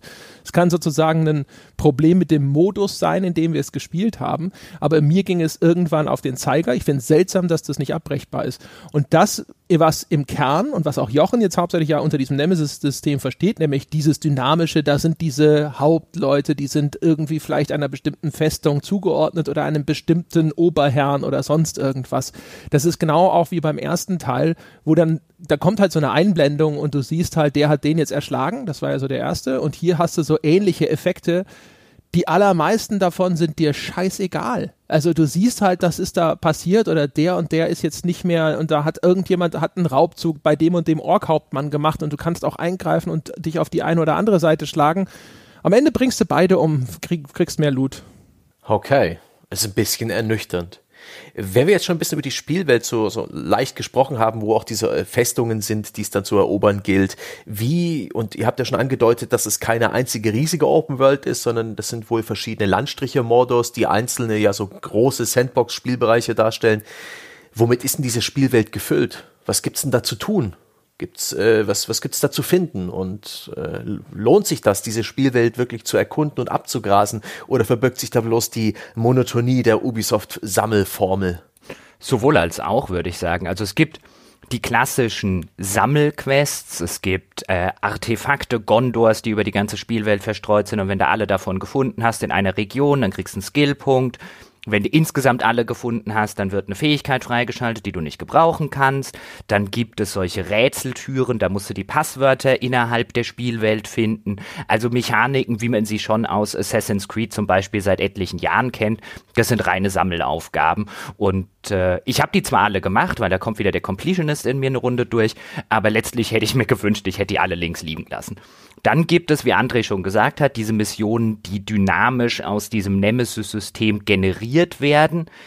Die funktionieren besser, nicht weil sie dynamisch generiert werden, die, die dynamische Generierung hätte ich an der Stelle gar nicht gebraucht, sondern das ist dann halt zum Beispiel, wenn du wirklich einsteigst in diese ganzen, in dieses ganze Belagerungssystem. Weil in der Regel funktioniert das so, du hast pro Region gibt es eine zentrale Festung. Und dann gibt es erstmal die sogenannten Org Captains, das ist sozusagen das etwas erhöhte Fußvolk, die rennen auch gerne mal durch die Spielwelt. Dann hat jede Festung, das ist immer abhängig davon, wie schwierig die zu knacken ist, hat mehrere sogenannte War Chiefs, das ist sozusagen die zweite Ebene und einen Overlord. Und wenn du diese Festung einnehmen willst, und das Spiel, die Story zwingt dich im weiteren Spielverlauf zu diesen Belagerungsschlachten, dann hast du mehrere Möglichkeiten. Du kannst also diese Stadt oder diese Festung einfach belagern. Du kannst dich mit dem Nemesis-System gar nicht rumärgern, dann sind die Belagerungen extrem schwierig. Oder du spielst es ein bisschen so, wie das Spiel das eigentlich von dir will und gehst hin und dann sagst du dir, okay, erstmal klärst du sozusagen, indem du diese speziell markierten Orks schnappst, klärst du auf, was sind denn die Stärken und Schwächen der War Chiefs, also dieser zweiten Ebene. Und dann guckst du dir an, okay, welche der ersten Ebene, welche der Captains sind ihre Bodyguards. Und dann schaltest du die Captains aus, beziehungsweise drehst die sozusagen als Spion um. Und wenn du genug ihrer Bodyguards umgedreht hast, wird eine Spezialmission freigeschaltet, in dem, in der diese Bodyguards, die jetzt dir angehören, den War Chief in einen Hinterhalt locken. Und das machst du dann drei oder vier Mal für jeden War Chief und dann sind alle War Chiefs hin. Und dann besetzt du die Position der War Chiefs wiederum mit deinen eigenen Leuten, mit Leuten, die du umgedreht hast. Und die sorgen dann in den Belagerungsschlachten dafür, dass du die Stadt überhaupt nicht mehr belagern musst, weil die sabotieren die dann von innen drin. Das heißt, die ganzen Belagerungsschlachten, wenn du so spielst, sind dann ein reines, ich laufe zu Kontrollpunkt A, übernehme den, laufe zu Kontrollpunkt B, übernehme den, laufe zu Kontrollpunkt C und übernehme den, weil kämpfen muss ich nicht mehr, belagern muss ich nicht mehr. Das hat meine Infiltration schon alles erledigt und am Schluss gibt's einen Bosskampf gegen den Overlord und das machst du pro Festung oder in, in der reinen Storyline, machst das vier oder fünf Mal und spätestens nach dem zweiten Mal wird's unfassbar repetitiv. Ich habe äh, hab die tatsächlich, das mit den Leibwächtern und so, das habe ich nicht gemacht. Ich bin halt rein äh, du hast immer die Möglichkeit, da direkt diese, diese War Chiefs auch einfach in so einzelne Missionen umzubringen. Das habe ich gemacht. Dann gehst du quasi in die Festung rein, dann stehen die da mit ihren zwei Leibwächtern, bringst alle um und dann machst du das halt aber auch bis zu vier, fünf Mal, je nach Größe der Festung. Was auch mühsam ist. Ja, und ansonsten, also was ich, was ich immer ganz nett fand, was ich gerne gespielt habe, waren dann wirklich die Missionen oder in denen du dann zum Beispiel sagst, okay, der War Chief XY hat jetzt diesen Bodyguard. Und dann habe ich die Aufklärung gemacht, was sind die Stärken und Schwächen dieses Bodyguards. Und dann habe ich zum Beispiel festgestellt, keine Ahnung, er hat wahnsinnige Angst davor, zu verbrennen. Dann hast du eine entsprechende Waffe oder einen entsprechenden Bogen angelegt, der Verbrennen verursachen kann, bist in eine dieser Missionen gegangen und hast den Typen schön angezündet. Oder ein anderer hat Angst vor Gift oder ist schwach gegen Gift, der nächste ist schwach gegen Stealth-Attacken. Also diese Idee, dass sich diese War Chiefs immer auf eine unterschiedliche Art und Weise, eine unterschiedliche Schwachstelle kalt stellen kann und dann durch den Level zu schleichen und zu gucken, okay, der hat Angst vor irgendwelchen Bestien. Gibt es denn hier irgendwas? Oh, da drüben sind irgendwelche Fleischbrocken, die kann ich runterschießen, damit spawnen Monster, vor denen hat er dann Schiss oder vor denen kriegt er besonders viel Schaden. Wie locke ich ihn jetzt zu den Monstern und so weiter. Das funktioniert gut, das habe ich gerne gespielt. Das Problem ist nur, dass du einfach innerhalb dieses Nemesis-Systems, wenn du diese Burgen tatsächlich alle erobern willst, so viele von diesen Missionen spielst, dass es wirklich nach der 20. ist es halt einfach nur noch reine Routine. Okay, was ist die Schwäche? Aha, der gegen Gift, okay, die Waffe. Oder aha, der hat irgendwie Angst vor dem, dann machen wir halt das. Also irgendwann hast du den Dreh raus und dann wird's halt ein reiner Grind. Ja, also alternativ, äh, bei mir war es so, ich, ich mag es ja generell nicht gerne zu schleichen. Und ich finde das oder fand das Schleichen in äh, Schatten des Krieges auch noch zusätzlich ziemlich anspruchslos. Du musst dich schon echt äh, wirklich doof anstellen, um da großartig entdeckt zu werden oder sehr riskant spielen, um da entdeckt zu werden. Aber du musst natürlich halt gucken, du bewegst dich langsamer vor und das, da habe ich dann relativ schnell die Geduld dran verloren. Äh, das Kampfsystem finde ich ähnlich auch nicht wahnsinnig anspruchsvoll, aber es ist halt dynamischer und spannender. Äh, für mich ist halt echt, und das ist so ein Kernproblem des Spiels, dieses Kampfsystem, das, das ist an sich sehr cool und auch total vielfältig und trotzdem hat es mich echt gelangweilt nach einer relativ kurzen Zeit, also vielleicht so nach den ersten zehn Stunden, weil du wirst, stehst dann halt da, umringt von mehreren Gegnern. Viele davon tun erstmal gar nichts, kämpfen gegeneinander, stehen herum und schauen bedrohlich. Und dann kämpfst du zum Beispiel gegen halt irgendeinen dieser Hauptmänner und du drückst eigentlich immer nur deine Taste, deinen Angriff und wenn irgendwo mal ein Kontersymbol aufleuchtet, drückst du halt Y. Und wenn irgendwo ein nicht konterbarer Angriff aufleuchtet, drückst du halt A und rollst dich halt schnell weg und dann geht's weiter. Jetzt sind diese Figuren manchmal immun. Der hat ein Schild, dann kann ich ihn von vorne nicht angreifen, dann muss ich den halt irgendwie flankieren. Du hast relativ schnell eine Fähigkeit, wo du, wenn du über sie drüber hüpfst mit A, du sie einfrieren kannst. Sind sie dagegen nicht immun? Ist es für also so wie ich es gespielt habe, zumindest ist es eine fast todsichere Gewinnstrategie gegen diese Typen. Du springst über ihn drüber, frierst ihn ein, drischt auf ihn ein. Zwischendrin leuchtet vielleicht ein Symbol auf, gut, schlachtest du halt den Typen ab. Das verlängert sogar deine Trefferserie beim Einfrieren. Das ist eigentlich sogar gut für dich. Dann liegt er am Boden. Am Boden kann man diese sogenannten Bodenhinrichtungen machen, die funktionieren bei den Hauptleuten nicht endgültig, wenn sie noch viel Energie haben, aber sie verlieren häufig auch noch mal gerne viel Energie, wenn du diese Bodenhinrichtung machst. Die machst du und dann wiederholst du das immer weiter. Und das ist dann wirklich nur so ein, so ein Whack-a-Mole-Spiel eigentlich. Da leuchtet ein Symbol auf, welches ist es, drück es schnell. Und das ist halt wirklich, also die optimale Strategie ist über weite Strecken super simpel gewesen.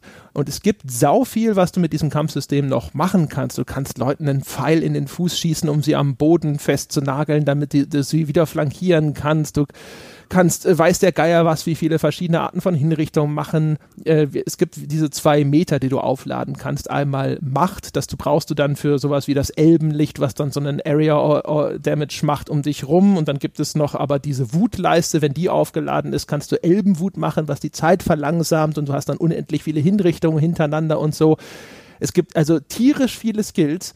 Jeder Skill, was eigentlich sehr löblich ist, ist eine eigenes Tool, was du im Kampf wieder irgendwie einsetzen kannst. Aber also was das, das effektive, ja, das gut funktionierende Gewinnstrategie-Toolset ist relativ klein und beim Rest kaprizierst du dich dann häufig oder das machst du halt zusätzlich, wenn es verfügbar ist. Und deswegen fand ich das Kampfsystem halt hinterher, ehrlich gesagt, dann doch irgendwie so, boah, weiß auch nicht, es ist nach, nach zehn Stunden Kämpfen war halt irgendwie so ein bisschen das Gefühl da, okay, ich habe alles durchschaut, jetzt kann ich noch ein bisschen mit diesen Zusatzoptionen herum experimentieren. Oder wenn ein Gegner mal zufällig alle die Resistenzen hat, die alle üblichen Strategien ausschließen, muss ich noch mal gucken, was ich mit dem anfange. Aber ansonsten war es relativ banal.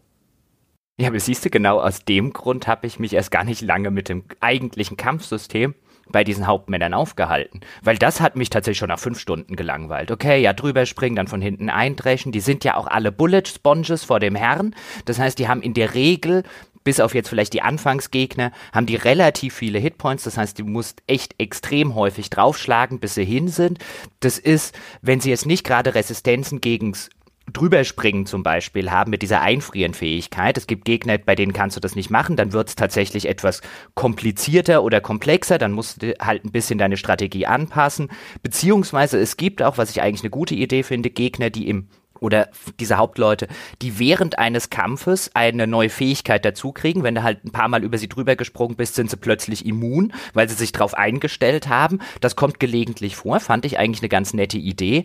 Aber da mir das halt auf Dauer einfach viel zu langweilig war, wie du es gerade schon geschildert hast, bin ich dann halt irgendwann hingegangen und habe mir vorgenommen, okay, bei jedem Org werden jetzt die oder bei jedem Hauptmann werden jetzt die eigentlichen Schwächen ausgenutzt. Ich gucke immer, wie ich den mit einer Schwäche hinkriege und dann gibt es tatsächlich welche, die haben eine Schwäche dagegen, wenn man sie, du hast gerade diese Fähigkeit genannt, mit einem Pfeil in den, in den Fuß schießt und, die, und sie da sozusagen ein bisschen anpinnt und ähm, dagegen, dagegen haben die eine Schwäche entwickelt und dann habe ich auch mal die Fähigkeit eingesetzt, die ich dann freigeschaltet habe, aber noch nie benutzt hat. Das hat sich also erheblich abwechslungsreicher so gespielt. Es wurde irgendwann definitiv auch grindy, aber zumindest haben diese Sachen bei mir so 20 Stunden durchaus getragen. Ich habe die ersten, auch wenn es jetzt die ganze Zeit relativ kritisch klingt, was wir hier sagen, ich habe die ersten 20 Stunden in einem ganz amüsierten, ganz halbwegs unterhaltenden oder unterhaltsamen Flow gespielt. Das war nichts Weltbewegendes, das war nichts Herausragendes, es ist selten auch aus diesem vermeintlich so dynamischen Nemesis-System irgendwas passiert, was mich überrascht hat oder was mich wirklich zurückgeworfen hätte oder was meine Pläne durchkreuzt hätte. Aber ich habe das so in einem, in, einem, in einem Zustand der milden Unterhaltung ganz gerne gespielt. Aber wahrscheinlich auch nur deswegen, weil ich mir wirklich vorgenommen habe, nee, du nutzt jetzt dieses Stärken- und Schwächesystem mal wirklich aus. Du guckst dir wirklich an, was habe ich denn für Spezialfähigkeiten, was kann ich denn machen? Oh, der Captain ist anfällig für Gift. Jetzt habe ich ja vor einer halben Stunde die Fähigkeit freigeschaltet, dass ich diese Grogfässer vergiften kann. Mal gucken, ob ich ihn dazu bringe, aus diesem vergifteten Grogfass zu trinken oder so. Ja, also das war halt bei mir zum Beispiel so ein Ding. Ich hatte dann halt hinterher auch ein Toolset, das eigentlich für die meisten Eventualitäten getaugt hat. Ich hatte halt einen Bogen, der hat halt in 30 Prozent der Fälle Giftschaden gemacht. Der muss aus keinem Fass trinken für mich, wenn er eine Schwäche gegen Gift hat. Verbrennen, dafür habe ich das Elbenlicht, wenn die gegen Feuer irgendwie empfindlich sind. Und vor allem auch, wenn er die, wenn das Einfrieren nicht funktioniert, wenn er besonders hartnäckig ist, nach einer Zeit kannst du diese Grauks beschwören. Diese großen, die sehen so ein bisschen aus wie dieses Viech aus Return of the Jedi, dessen Namen ich jetzt auch schon wieder vergessen habe. Auf jeden Fall, das ist ein sehr starkes Viech, das du da beschwören kannst. Das beschwörst du, dann kannst du es auch noch reiten, kannst dann äh, selber das steuern, dass es auf diesen Hauptmann eindrischt und dann geht es einigermaßen schnell. Also ich habe halt das Gefühl gehabt, dass dieses Rumschleichen dauert viel länger, als wenn ich einfach hingehe und die totschlage, außer ich hatte welche, die im Level sehr viel höher waren als ich. Und dann ist es tatsächlich so, dann habe ich das auch so gespielt, wie, wie Jochen das beschreibt. Ich fand das dann halt auch so zwischendrin immer mal nett, aber es war von der Erfahrung her einfach nur so ein, ich husche halt durch die Gegend, jetzt muss ich hier kurz warten, jetzt gehe ich lieber da lang, das ist ein bisschen weiter und jetzt mache ich, kann ich hier dieses Fliegennest runterfallen lassen, weil der Typ hat halt Angst vor Fliegen und dann ist der benommen und äh, geschwächt und dann kann ich endlos auf ihn eindreschen, schön. Aber weiß auch nicht, ich hatte da keine Geduld zu, außer das eben ab und zu zu machen, aber das ist vielleicht einfach eine andere Schwerpunktsetzung im Spiel. Mich hat halt enttäuscht, dieses Kampfsystem, wenn du dir diesen Skilltree anschaust. Ich glaube, es gibt 34 unterschiedliche Fähigkeiten, die sich jeweils noch mit mindestens zwei, häufig drei anderen äh, Erweiterungen nochmal modifizieren oder verbessern lassen. Und das ist so abwechslungsreich und trotzdem hatte ich das Gefühl, ja, das brauche ich nicht, das brauche ich nicht, das brauche ich nicht. Das kann ich zwar auch so machen, aber was bringt es mir, außer dass ich, dass ich Dinge, die eh schon funktionieren, jetzt halt nochmal ein bisschen anders mache. Das probiere ich dann halt mal aus, sozusagen aus Langeweile, denke mir so, ja, geht auch, dauert länger, ich mache es wieder andersrum. Ah, ich weiß auch nicht. Es, also, es, es, sah immer aus, als, als es steckt so viel drin und als müsste es mir viel mehr Spaß machen. Und aus ich kann immer noch nicht so richtig den Finger drauflegen, warum ich das so langweilig fand teilweise. Außer dass ich halt sage, dass es wahrscheinlich eben gar nicht mal so anspruchsvoll ist. Es ist sehr vielfältig, aber es ist im Grunde genommen basiert es darauf, reagiere auf diesen visuellen Impuls jetzt. Und zwar drei, vier verschiedene, die es da gibt.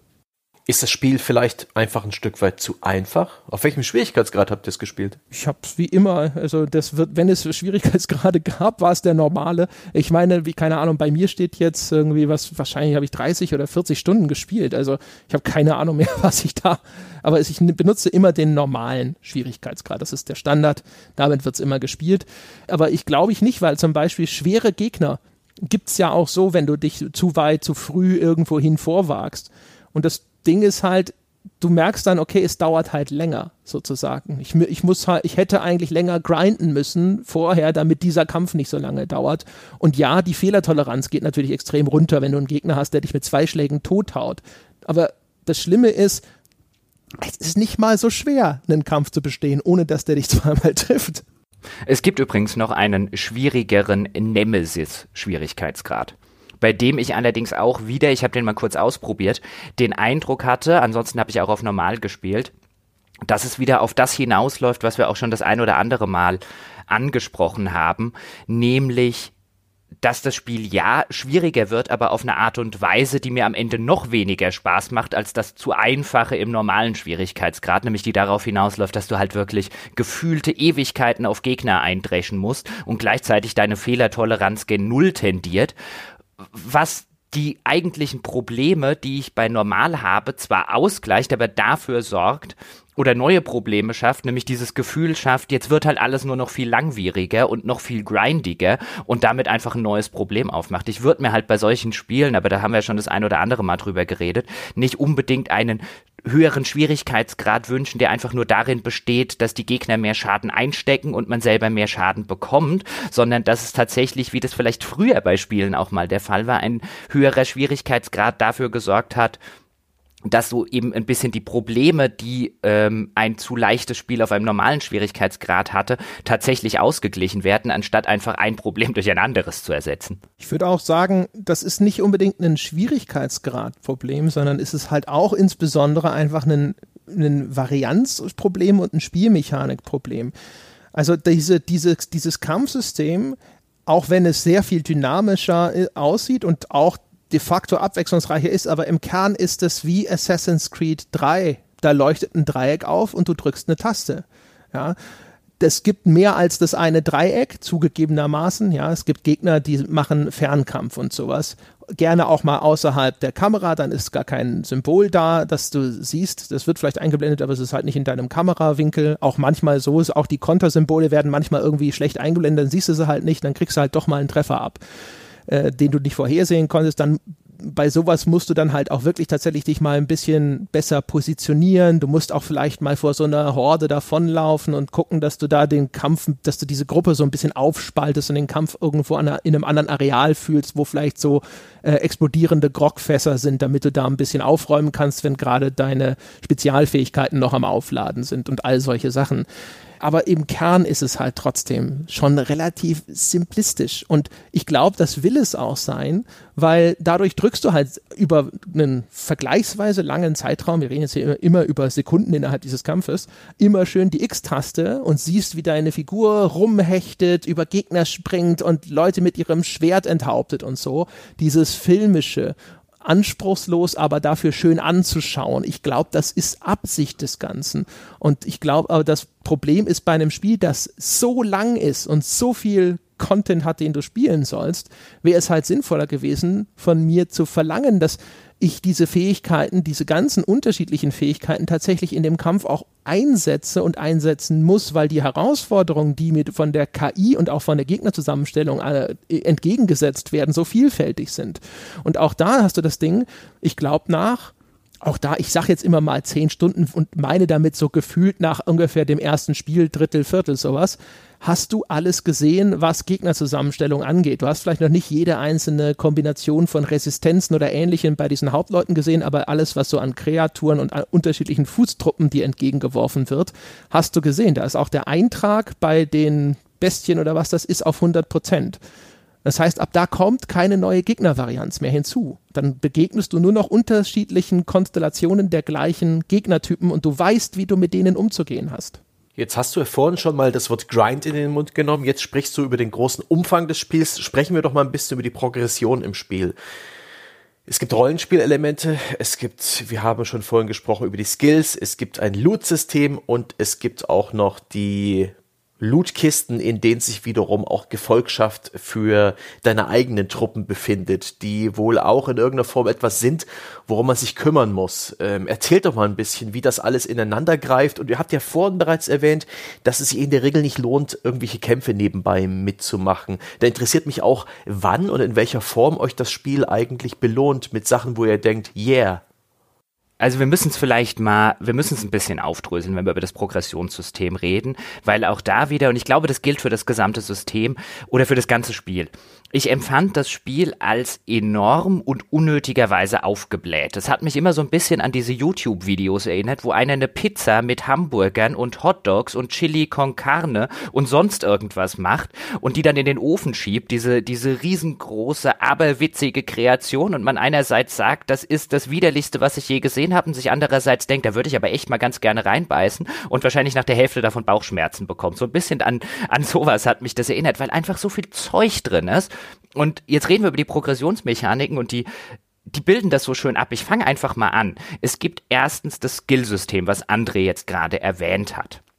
Das bedeutet, dass du ein Levelsystem hast, das heißt für das Abschließen von Missionen, für das Umbringen von speziellen Feinden, wie zum Beispiel diese Wachleute, bekommst du Erfahrungspunkte und dann steigst du im Level auf. Und mit jedem Levelaufstieg bekommst du einen Skillpunkt, den du verteilen kannst. Dann gibt es innerhalb dieses Skillsystems gibt es die Hauptfertigkeiten, das heißt du schaltest erstmal die eigentliche Fähigkeit frei und dann, auch das hat André schon angedeutet, gibt es in der Regel drei Unterfähigkeiten für diese Fähigkeit, die diese Fähigkeit dann zum Beispiel modifizieren. In der Regel ist es ebenfalls so, dass du nur eine dieser drei Unterfähigkeiten gleichzeitig oder parallel aktiv haben kannst. Du kannst dir also zum Beispiel aussuchen bei einer Fähigkeit, wenn du zum Beispiel irgendwann mal lernst, auf Lagerfeuer zu schießen, du kannst dir überlegen, möchte ich, dass die explodieren, möchte ich vielleicht, dass die irgendwie Gegner einfrieren und so weiter. Da hast du unterschiedliche Optionen. Immer nur eins davon kann gleichzeitig aktiv sein. Es gab gab durchaus in meinem Spiel auch mal Situationen, wo ich gedacht habe, hm, pass mal auf, ich gehe nochmal zurück in den, in den Skilltree. Ah, das ist klüger, wenn ich das jetzt für die Mission so umstelle und so umstelle. Es kommt aber eigentlich eher selten vor. Mir ging es da auch wie bei André, dass ich bei den meisten Sachen so ein bisschen den optimalen Skill für mich gefunden habe und den habe ich dann die ganze Zeit benutzt. Das mal grundlegend zum Skillsystem, das also ein Level-System hat. Aber es hat nicht nur ein Level-System. Wenn man in jedem Gebiet die sammelbaren Sachen, das habe ich vorhin schon erwähnt, aufsammelt, also alle Artefakte von Gondor, bekommst du einen Skillpunkt. Dann gibt es sowas, es nennt sich Challenges, das sind so Erinnerungen, die Celebrimbor an früher hat, als er früher schon gegen Sauron gekämpft hat. Das heißt, wenn du eine Spezialfähigkeit freischaltest, schaltest du in der Regel auch die dazugehörige Challenge frei, die so ein bisschen dazu gedacht ist, dir diese Spezialfähigkeit näher zu bringen und in der Regel musst du diese Spezialfähigkeit dann in der Challenge mehrfach einsetzen. Da gibt's optionale Ziele noch in dieser Challenge. Du musst es in einem gewissen Zeitrahmen schaffen oder du darfst nicht entdeckt werden oder darfst nicht getroffen werden. Und wenn du die optimal abschließt, dann bekommst du auch wieder einen Skillpunkt und noch einen Edelstein. Zu den Edelsteinen dann später mehr. Und das war jetzt so die ein Drittel vom Progressionssystem, André? Ja, so grob, ja. Wir können ja weitermachen. Ne? Also es gibt äh, selbstverständlich dann ja noch den, den Loot. Also da gibt es Rüstungsteile, es gibt Waffen, also erstmal dein Schwert, dann gibt es die Fernkampfwaffe in Form von Bögen, Tomahawks, ich glaube es gibt noch eine dritte Art. Die sind dann auch noch unterteilt, selbstverständlich in Loot-Kategorien. Also es gibt normalen Loot, es gibt seltenen Loot, es gibt epischen Loot und legendärer Loot ist der beste, wobei ich immer dachte, das wäre normalerweise umgekehrt, dass episch am besten ist, aber wurscht.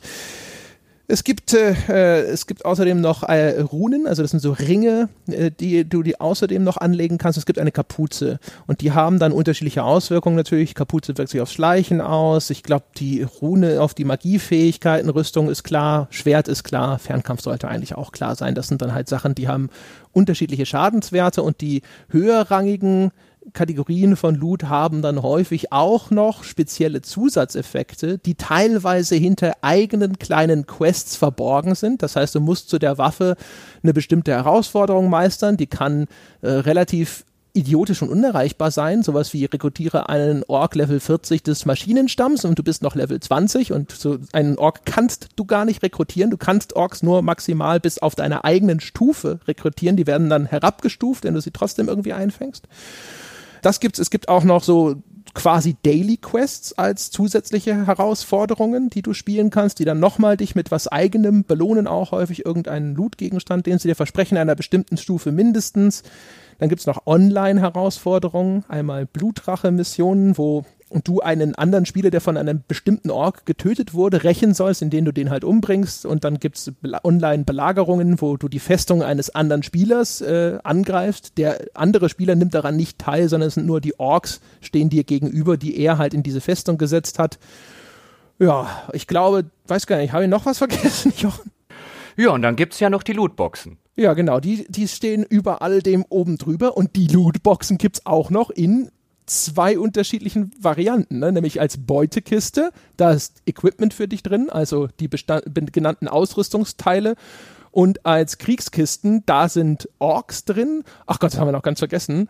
Und da sind dann auch noch so Schriftrollen, so äh, Ausbildungsbefehle drin, mit denen kannst du deine Orks verbessern. Also du kannst deine Orks auch noch, die du hast in deiner Armee, die kannst du auch noch verbessern, kannst sie zum Beispiel auch zum Training schicken, da gehen sie in die sogenannten Kriegsgruben und kämpfen dort. Und wenn sie gewinnen, dann steigen sie im Level auf, aber es gibt eben auch diese Befehle, die du in diesen Kisten kriegen kannst. Und damit kannst du sie entweder zum Beispiel direkt im Level aufsteigen lassen oder du kannst ihnen eine Spezialfähigkeit wie Gift hinzufügen. Und dann steigen sie vielleicht auch auf und werden dann eben zu legendären Orks und so weiter und so fort. Mhm. Und dann gibt es ja noch die Edelsteine. Die kannst du in verschiedenen Varianten verbessern. Das heißt, wenn du drei kleine Edelsteine hast, dann machst du drei, äh, machst du einen nicht ganz so kleinen Edelstein und dann einen aus drei nicht ganz so kleinen machst du einen mittleren Edelstein und die kannst du dann in deine Gegenstände sockeln und die bringen dir auch wieder unterschiedliche Boni und äh, ja, das gibt's auch noch. Und wir haben bestimmt noch zwei oder drei andere Sachen vergessen. Ach ja, es gibt natürlich das Geld was du in-game verdienst mit abgeschlossenen Missionen. Das ist so die Haupteinnahmequelle. Es gibt auch Orks, die werden speziell markiert auf der Karte. Die lassen dann garantiert bei Ableben entweder Geld fallen. Mirian heißt die In-game-Währung äh, oder einen dieser Edelsteine eben. Das Loot an sich, das heißt neue Gegenstände kriegst du in der Regel, wenn du nicht auf die Lootboxen zurückgreifst, nur bei Captains während normale Captains, die jetzt nicht irgendwie als episch oder legendär gekennzeichnet werden, die haben eine niedrige Chance, gutes Loot abzuwerfen, während ein legendärer Gegner, der lässt auch was Legendäres fallen. Und ja, und dann sind wir, glaube ich, jetzt schon bei diesem Thema Lootboxes, denn ich habe vielfach gelesen, im Vorfeld beziehungsweise kurz nach Release in vielen Reviews, dass das Lootbox-System doch überhaupt keine Auswirkungen aufs Gameplay hatte oder habe und dass man ja keine einzige Lootbox im Spiel kaufen müsse, um weiterzukommen oder um das Spiel zu beenden. Und Während das stimmt, man muss im Laufe dieses Spiels nicht eine einzige Lootbox kaufen, ist die Aussage, sie hätten keinen Einfluss auf das Spielsystem oder auf die Spielmechanik und letztlich auch auf den Spielspaß meines Erachtens nach sehr, sehr hanebüchen. Denn man merkt hier sehr, sehr extrem anhand dieses gesamten Zufallsloots, was André schon geschildert hat, dass diese Lootboxen in die Kernmechanik des Lootens oder der Beute, des Beutesystems des Spiels eingreifen. Während es im ersten Teil die Möglichkeit gab, mit dem Geld, was man im Spielverlauf mit dem Murian, was man im Spielverlauf verdient hat, gezielt seine Gegenstände zu upgraden, gezielt seine Gegenstände zu verbessern. Während es diese Option gab, existiert die jetzt nicht mehr. Ungefähr 99 Prozent des Geldes, was man im Spiel findet, kann man nur in Lootboxen investieren. Es gibt abseits dessen nur sehr, sehr wenige Dinge und die sind meistens auch noch sehr, sehr günstig, wo man mit dem Ingame-Geld irgendetwas anfangen könnte. Das existiert zu einem ganz erheblichen Teil nur, dass man im Online-Market eine Lootbox davon erwirbt, eine der schlechteren Lootboxen, weil die guten Lootbox-Kisten, die, die dir garantieren, dass äh, legendäre Gegenstände und legendäre Orks und so weiter drin sind, die kosten natürlich die Premium-Währung. Für das Normale, was man äh, eben bekommt im Laufe, während wenn man das Spiel spielt, kann man nur die kleineren, äh, die unwichtigeren Lootboxen kaufen, die halt eine sehr, sehr geringe Wahrscheinlichkeit haben, dass irgendwas sehr, sehr Gutes drin ist. Aber weil man ja sonst nichts mit dem Geld anstellen kann, investiert man es dann halt in Dutzende von diesen Lootboxen in der Hoffnung, dass halt irgendwo mal was Gescheiteres drin ist als das, was man gerade trägt. Aber ich bin mir sehr, sehr sicher, wenn es diese Lootbox-Mechanik nicht gäbe, dann gäbe es in dem Spiel ein erheblich vernünftigeres Upgrade-System. So aber, weil sie Lootboxen ein eingeführt haben, ist das halt alles Zufallsloot basiert und es kann dir wirklich passieren, dass du in 20 Stunden oder in 10 Stunden Spielen halt nichts Gescheites findest oder nicht das findest, was du jetzt eigentlich gerade haben wollen würdest und du bist halt darauf angewiesen, weil es keine andere Option gibt, dann halt so viele Lootboxen wie möglich von deinem erspielten Geld zu kaufen und halt zu hoffen, dass irgendwie was Besseres drin ist. Das ist aber keine befriedigende Mechanik. Im Gegenteil, das wäre ein erheblich besseres Spiel, wenn es ein klassisches Upgrade-System hätte, wo ich halt einfach sagen kann, okay, die Waffe will ich jetzt upgraden, dafür habe ich mir die Spielwährung erspielt, ich hätte gern diesen Boni oder diesen Boni, aber dadurch, dass Lootboxen drin sind, alles zufallsbasiert wie in irgendeinem MMO, man soll ja wenn man das eben will, soll man ja so viele Lootboxen wie eben nur möglich kaufen. Und das macht das Spiel schlechter. Das macht das Spiel, finde ich, sogar nachweislich schlechter. Und die Behauptung, es greife nicht in die Spielmechanik ein, halte ich offen gestanden für völlig absurd. Ja, das sekundiere ich extrem und möchte noch hinzufügen, dass auch diese Aufgeblähtheit nicht nur der Spielsysteme, sondern auch des Spielverlaufs meiner Meinung nach auch auf dieses System zurückzuführen ist. Das Spiel hätte ein besseres Pacing vertragen können, insbesondere auch bei der Art und Weise, wie eben dieses ganze System mit den Belagerungsschlachten strukturiert ist und dass das Spiel so lang ist und so vollgestopft ist mit teilweise derivativem und redundantem Content, auch das würde ich behaupten, ist einfach der Tatsache geschuldet, dass man eine sehr langsame Progression wollte im Rahmen dieses Systems. Überhaupt das ganze System mit den Belagerungsschlachten ist vermutlich sogar entwickelt mit den Lootboxen im Hintergrund, denn wenn man durch die Story durch ist, gibt es noch so einen letzten Akt im Spiel, den vierten, in dem es sich komplett nur auf dieses Belagerungssystem stützt, wo man äh, eine ganze Abfolge, ich glaube 20 äh, so Belagerungsschlachten ab, als Abwehrender, als derjenige, der angegriffen wird, ausfechten muss. Und bei den Belagerungsschlachten ist es dann teilweise, sage ich mal, wichtig, damit sie eben weniger anstrengend werden oder teilweise überhaupt schaffbar werden, dass du eine starke Besatzung an Orks in deinen Schlössern hast und äh, dass du auch zum Beispiel dann dein im Ingame Geld ausgeben kannst für Verbesserungen dieser Anlagen. Du kannst deine Schlösser zum Beispiel, wenn die angegriffen werden, kannst du die halt mit besseren Mauern ausstatten, dann sind die Gegner länger vor dem Tor aufgehalten, kannst noch so äh, Siege Beasts kaufen, die die dann beschießen und so weiter. Dafür möchtest du dein Geld ausgeben äh, und du brauchst aber dann hinterher hochrangige Hauptmänner, und wenn du die nicht hast und wenn das losgeht, hast du davon meistens noch nicht genug, außer du hast extrem gründlich schon vorher gespielt, dann suchst du sie halt in diesen Lootboxen. Und entweder du hast halt Glück äh, und du kriegst genug zusammen, aber spätestens so nach vier, fünf Schlachten oder sowas stehst du vor dem Problem, jetzt muss ich mir entweder weiter Ingame-Währung ergrinden oder ich muss das Portemonnaie zücken, um das abzukürzen, um diesen Prozess nicht wieder durchlaufen zu müssen und auch da, also das, das Pacing, die Struktur und vermutlich sogar die Konstruktion der gesamten Spielmechanik ist auf jeden Fall meiner Meinung nach beeinflusst davon, dass man diese Lootboxen da drin haben wollte. Unbedingt. Und hier sieht man auch wieder schön, dass dieses alte, olle Argument von wegen, es ist nicht schlimm, solange es kein Pay-to-Win sei, solange man sich das alles in-game auch erspielen könne, dann seien Lootboxen kein Problem. Wie absurd dieses Argument ist. Lootboxen sind meiner Ansicht nach zumindest dann ein Problem, wenn sie ein Spiel schlechter machen, wenn sie ein Spiel mechanisch schlechter machen, wenn sie dafür sorgen, dass ich ohne oder dass ich erheblich mehr grinden muss, als ich das in einem System ohne Lootboxen tun müsste, dann machen sie das Spiel schlechter und dann ist das das wahre Problem. Diese Scheindiskussion von Pay to Win, die da jetzt auch bei Mordor stattgefunden hat, die Ha, ich könnte mich da, ich könnte mich da wirklich so ein bisschen drüber aufregen, weil wenn es dieses Konzept von Pay to Win nicht gäbe, die Hersteller müssten es sofort erfinden, damit die ganze Zeit diese Scheindiskussion geführt wird, wo dann niemand mehr drauf guckt, wie viel schlechter das Spiel geworden ist. Das ist überhaupt nicht sonderlich relevant, ob man sich das jetzt in-game erspielen kann oder ob man sich das in-game nicht erspielen kann. Relevant ist, macht es Spaß, sich das in-game zu erspielen und bei Mordor muss man ab irgendeinem Punkt, spätestens wenn diese Belagerungsschlachten kommen, muss man halt schlicht und ergreifend sagen, das macht keinen Spaß mehr. Das ist reiner Grind wie in irgendeinem MMO-Endgame, der nur dafür existiert, dass Lootboxen verkauft werden. Und dann ist es wurscht, ob ich mir das auch in 20 Stunden ergrinden kann. Ich will mir das nicht in einem Singleplayer-Spiel in 20 Stunden ergrinden. Das ist ein schlechteres Spiel. Ja, und auch da nochmal ein Zusatz es ist nicht nur dieser, dieser, dieser Strohmann der Pay-to-Win-Diskussion. Es ist meiner Meinung nach auch einfach in der Aussage ist ein fundamentales Missverständnis dessen, was man da kritisieren muss.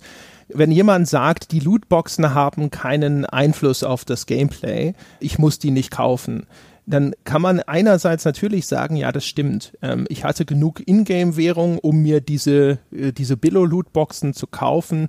Ich hatte keinen Bedarf, ehrlich gesagt, an Gegenständen, an Ausrüstungsgegenständen aus diesen Lootboxen für meine Figur, weil ich selbst mit der schwächeren Ausrüstung sehr, sehr gut klargekommen bin. Aber aber die Veränderungen und die wirklich fundamentalen Veränderungen an dem Spiel sind schon vorher während der Entwicklung passiert. Dass es sich jetzt in die Länge zieht wie Kaugummi, ist schon passiert.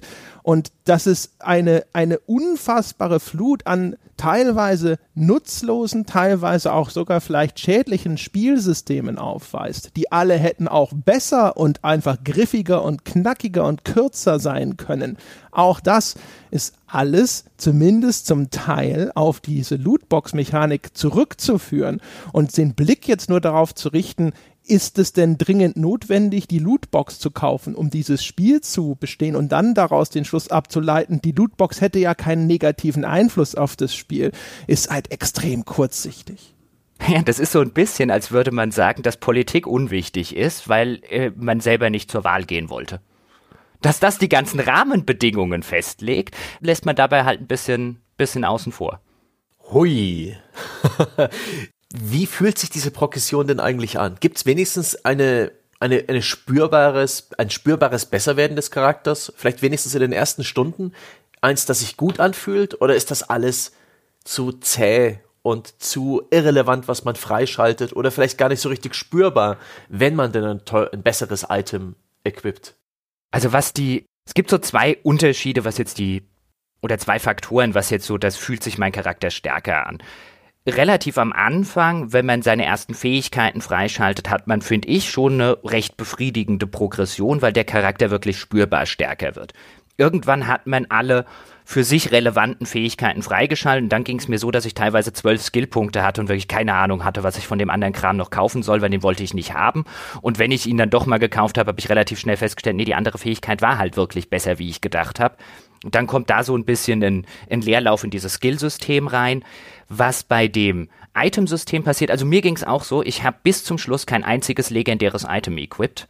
Die Spezialfähigkeiten, die man dort freischalten konnte, waren gefühlt für mich immer erheblich schlechter als den Kram, den ich jetzt bei den normalen goldenen Gegenständen oder so hatte. Da ging es mir wie bei André, ich wollte ein Schwert, was Feuerschaden macht, ich wollte einen Bogen, der Giftschaden macht oder umgekehrt. Ich wollte halt so viele Schadensarten wie möglich abdecken, während die legendären Gegenstände, die man dann teilweise gefunden hatten, teilweise als super tolle Belohnungen gekriegt hat, die hatten dann sowas wie, mache 30% mehr Schaden, während du brennst. Und dann sitze ich so davor, nee, ich will nicht brennen. Ähm, das sind, das sind, weißt du, das sind halt so, so, so Spezialfähigkeiten, wo ich mir halt gesagt habe, die will ich gar nicht haben. Und so ging es mir wirklich bei jedem legendären Gegenstand, den ich da drin gefunden habe. Ich mir gedacht habe, hey, das sind angeblich eure besten Gegenstände im Spiel. Und mir ist im ganzen Spiel kein einer über den Weg gelaufen, den ich gerne benutzt hätte. Aber gut. Und so fehlt halt auch da so eine gewisse, oder mir fehlte auch da so eine gewisse Befriedigung in dem Loot-System. Ich habe mich halt nicht gefreut, wenn ein lila legendärer Gegenstand gedroppt ist, weil ich wieder angenommen habe, okay, den Kram kannst du gerade wieder wegschmeißen. Ich habe mich dann halt eher gefreut, wenn ein schlechterer Gegenstand gedroppt ist. Mir war es hinterher relativ wurscht, welcher Gegenstand gedroppt ist. Ja, gut, es kommt noch dazu. Ja. Also äh, das war, ist für mich hatte das Spiel seinen Sweet Spot, glaube ich, so zwischen Stunde drei und zehn oder sowas. Also ich habe das am Anfang, fand ich es furchtbar den Anfang, weil du wirst überwältigt von dieser Masse an Spielsystemen. Das wirft dich da rein und dann siehst du auf einmal diese Karte, die ist voll von Mission hier, Mission da. Hier gibt's irgendwie diese Ithildin-Türen, wo du diese Sprüchlein zusammenbauen musst, um sie zu öffnen. Da hinten gibt's eine Kankra-Erinnerung. Hier sind gondorianische Artefakte. Hier ist dies, hier ist jenes. Da vorne ist ein Raubzug und sonst was. Dann musst du dann dich erstmal wirklich orientieren und gucken, was ist das? Es gibt all diese Skills, was kann ich, wie funktioniert das, was, wo geht's hier lang? Äh, es hat mir am Anfang auch suggeriert, das ist mir zumindest so gegangen, dass ich hier eine Stadt zu retten hätte. Und dann habe ich die ganzen Missionen in dieser Stadt abgeklappert, weil ich dachte, okay, ich bin noch nicht fertig, die Stadt ist noch nicht gerettet, bis hinterher klar wurde, diese Stadt ist jetzt nicht zu retten. Du musst ins nächste Gebiet weiter, weil die ganzen Story-Missionen weg waren. Ich dachte so, oh, naja, gut, okay, dann geht's halt jetzt mal weiter fand das auch so ein bisschen, äh, Stichwort ludonarrative Dissonanz, unpassend, weil der Eindruck, der narrativ erweckt wird, ist, oh mein Gott, diese Stadt wird überrannt, wir müssen uns beeilen, wir müssen schnell was tun. Und dann gehst du erstmal nach nebenan, machst da dein Zeug, ja, und dann kommst du gefühlt nach Tagen wieder, Stadt ist im gleichen Zustand, wie du sie hinterlassen hast. Und du merkst dann halt nach einer Zeit, okay, die Missionen, insbesondere viele von diesen automatisch generierten, sind halt sehr eindimensional. Ja, denkst jetzt, okay, Blutrachenmission bedeutet halt, ich töte den Typen, der mich getötet hat. Leibwächtermission bedeutet, ich töte den, äh, den, den einen Typen, bevor ich den anderen Typen töte. Verfolgungsmission bedeutet, dass zwei Ork-Hauptleute Männer hintereinander herrennen und ich töte am besten beide, aber ich kann mir auch einfach nur einen davon aussuchen. Und Duellmission bedeutet, zwei Ork-Hauptmänner kloppen sich und ich töte einen von beiden. Ich kann aber auch einfach beide töten. Und eine Todesdrohung-Mission bedeutet im Grunde genommen, ich sage jemandem vorher Bescheid, bevor ich ihn umbringe, damit ich besseren Loot kriege. Ähm, aber das weißt du am Anfang noch nicht und ich dachte, habe ich da gesessen und gedacht so, was will das Spiel von mir? Wieso geht's hier nicht weiter? Bäh. Und dann war es eine Zeit lang cool, weil das war, ist der Zeitraum, in dem man dieses Skillsystem freischaltet. Und ich fand das teilweise sehr cool, weil am Anfang gibt's halt schon noch viel Neues zu entdecken und auszuprobieren. Und bis du dann halt sozusagen dein Zeug gefunden hast und alles mal ausprobiert hast, da fand ich es cool und abwechslungsreich. Und danach wiederum, dann ging es über in diesen Modus, wo viele von den Systemen für mich einfach so an dem Punkt waren, wo ich gedacht habe, so ja, okay, ich habe durchschaut, ich weiß, was das ist, ich weiß, wie es funktioniert, ich weiß auch, wie es einzusetzen wäre, es gibt nur keinen Grund, das zu tun. Vielleicht noch ganz kurz zur Erklärung zu dem, was André gerade gesagt hat oder zur Erweiterung dessen wenn man die Vorlage halbwegs gut kennt, dann weiß man sehr wahrscheinlich, dass diese Schlacht nicht und diese Stadt nicht zu retten ist, ähm, dass notwendigerweise, wenn es da nicht auch noch mit dem Kanon brechen will, aus Minas, Minas Ithil irgendwann Minas Morgul wird, weil das ein relativ elementarer Bestandteil der Vorlage ist, dass das so bei der nach der Wiederauferstehung Saurons so ein bisschen die erste Schlacht ist, die er dann aus Mordor heraus gewinnt, wenn er in Mordor wieder erstärkt und so dass ja so die erste Kampfhandlung, die dann später in den Ringkrieg mündet, so ein bisschen ist. Generell ist aber das Spiel, vielleicht an der Stelle einfach mal gesagt, und die Story des Spiels, wenn man die Vorlage überhaupt nicht kennt, dann wird man sehr viele Sachen darin nicht verstehen. Das vielleicht mal als Warnung vorneweg geschickt. Also die Filme geguckt haben, sollte man durchaus. Ansonsten bleiben, glaube ich, relativ viele Sachen, die mir jetzt sehr klar waren, bleiben dann vielleicht wirklich sehr unklar. Ja, also ich habe sowohl Filme als auch Bücher beides gelesen bzw. gesehen und solche Sachen, die bleiben mir halt trotzdem dann nicht im Kopf, ob da jetzt irgendeine Stadt in Dingsbums mal früher anders hieß oder so, das ist mir unfassbar egal.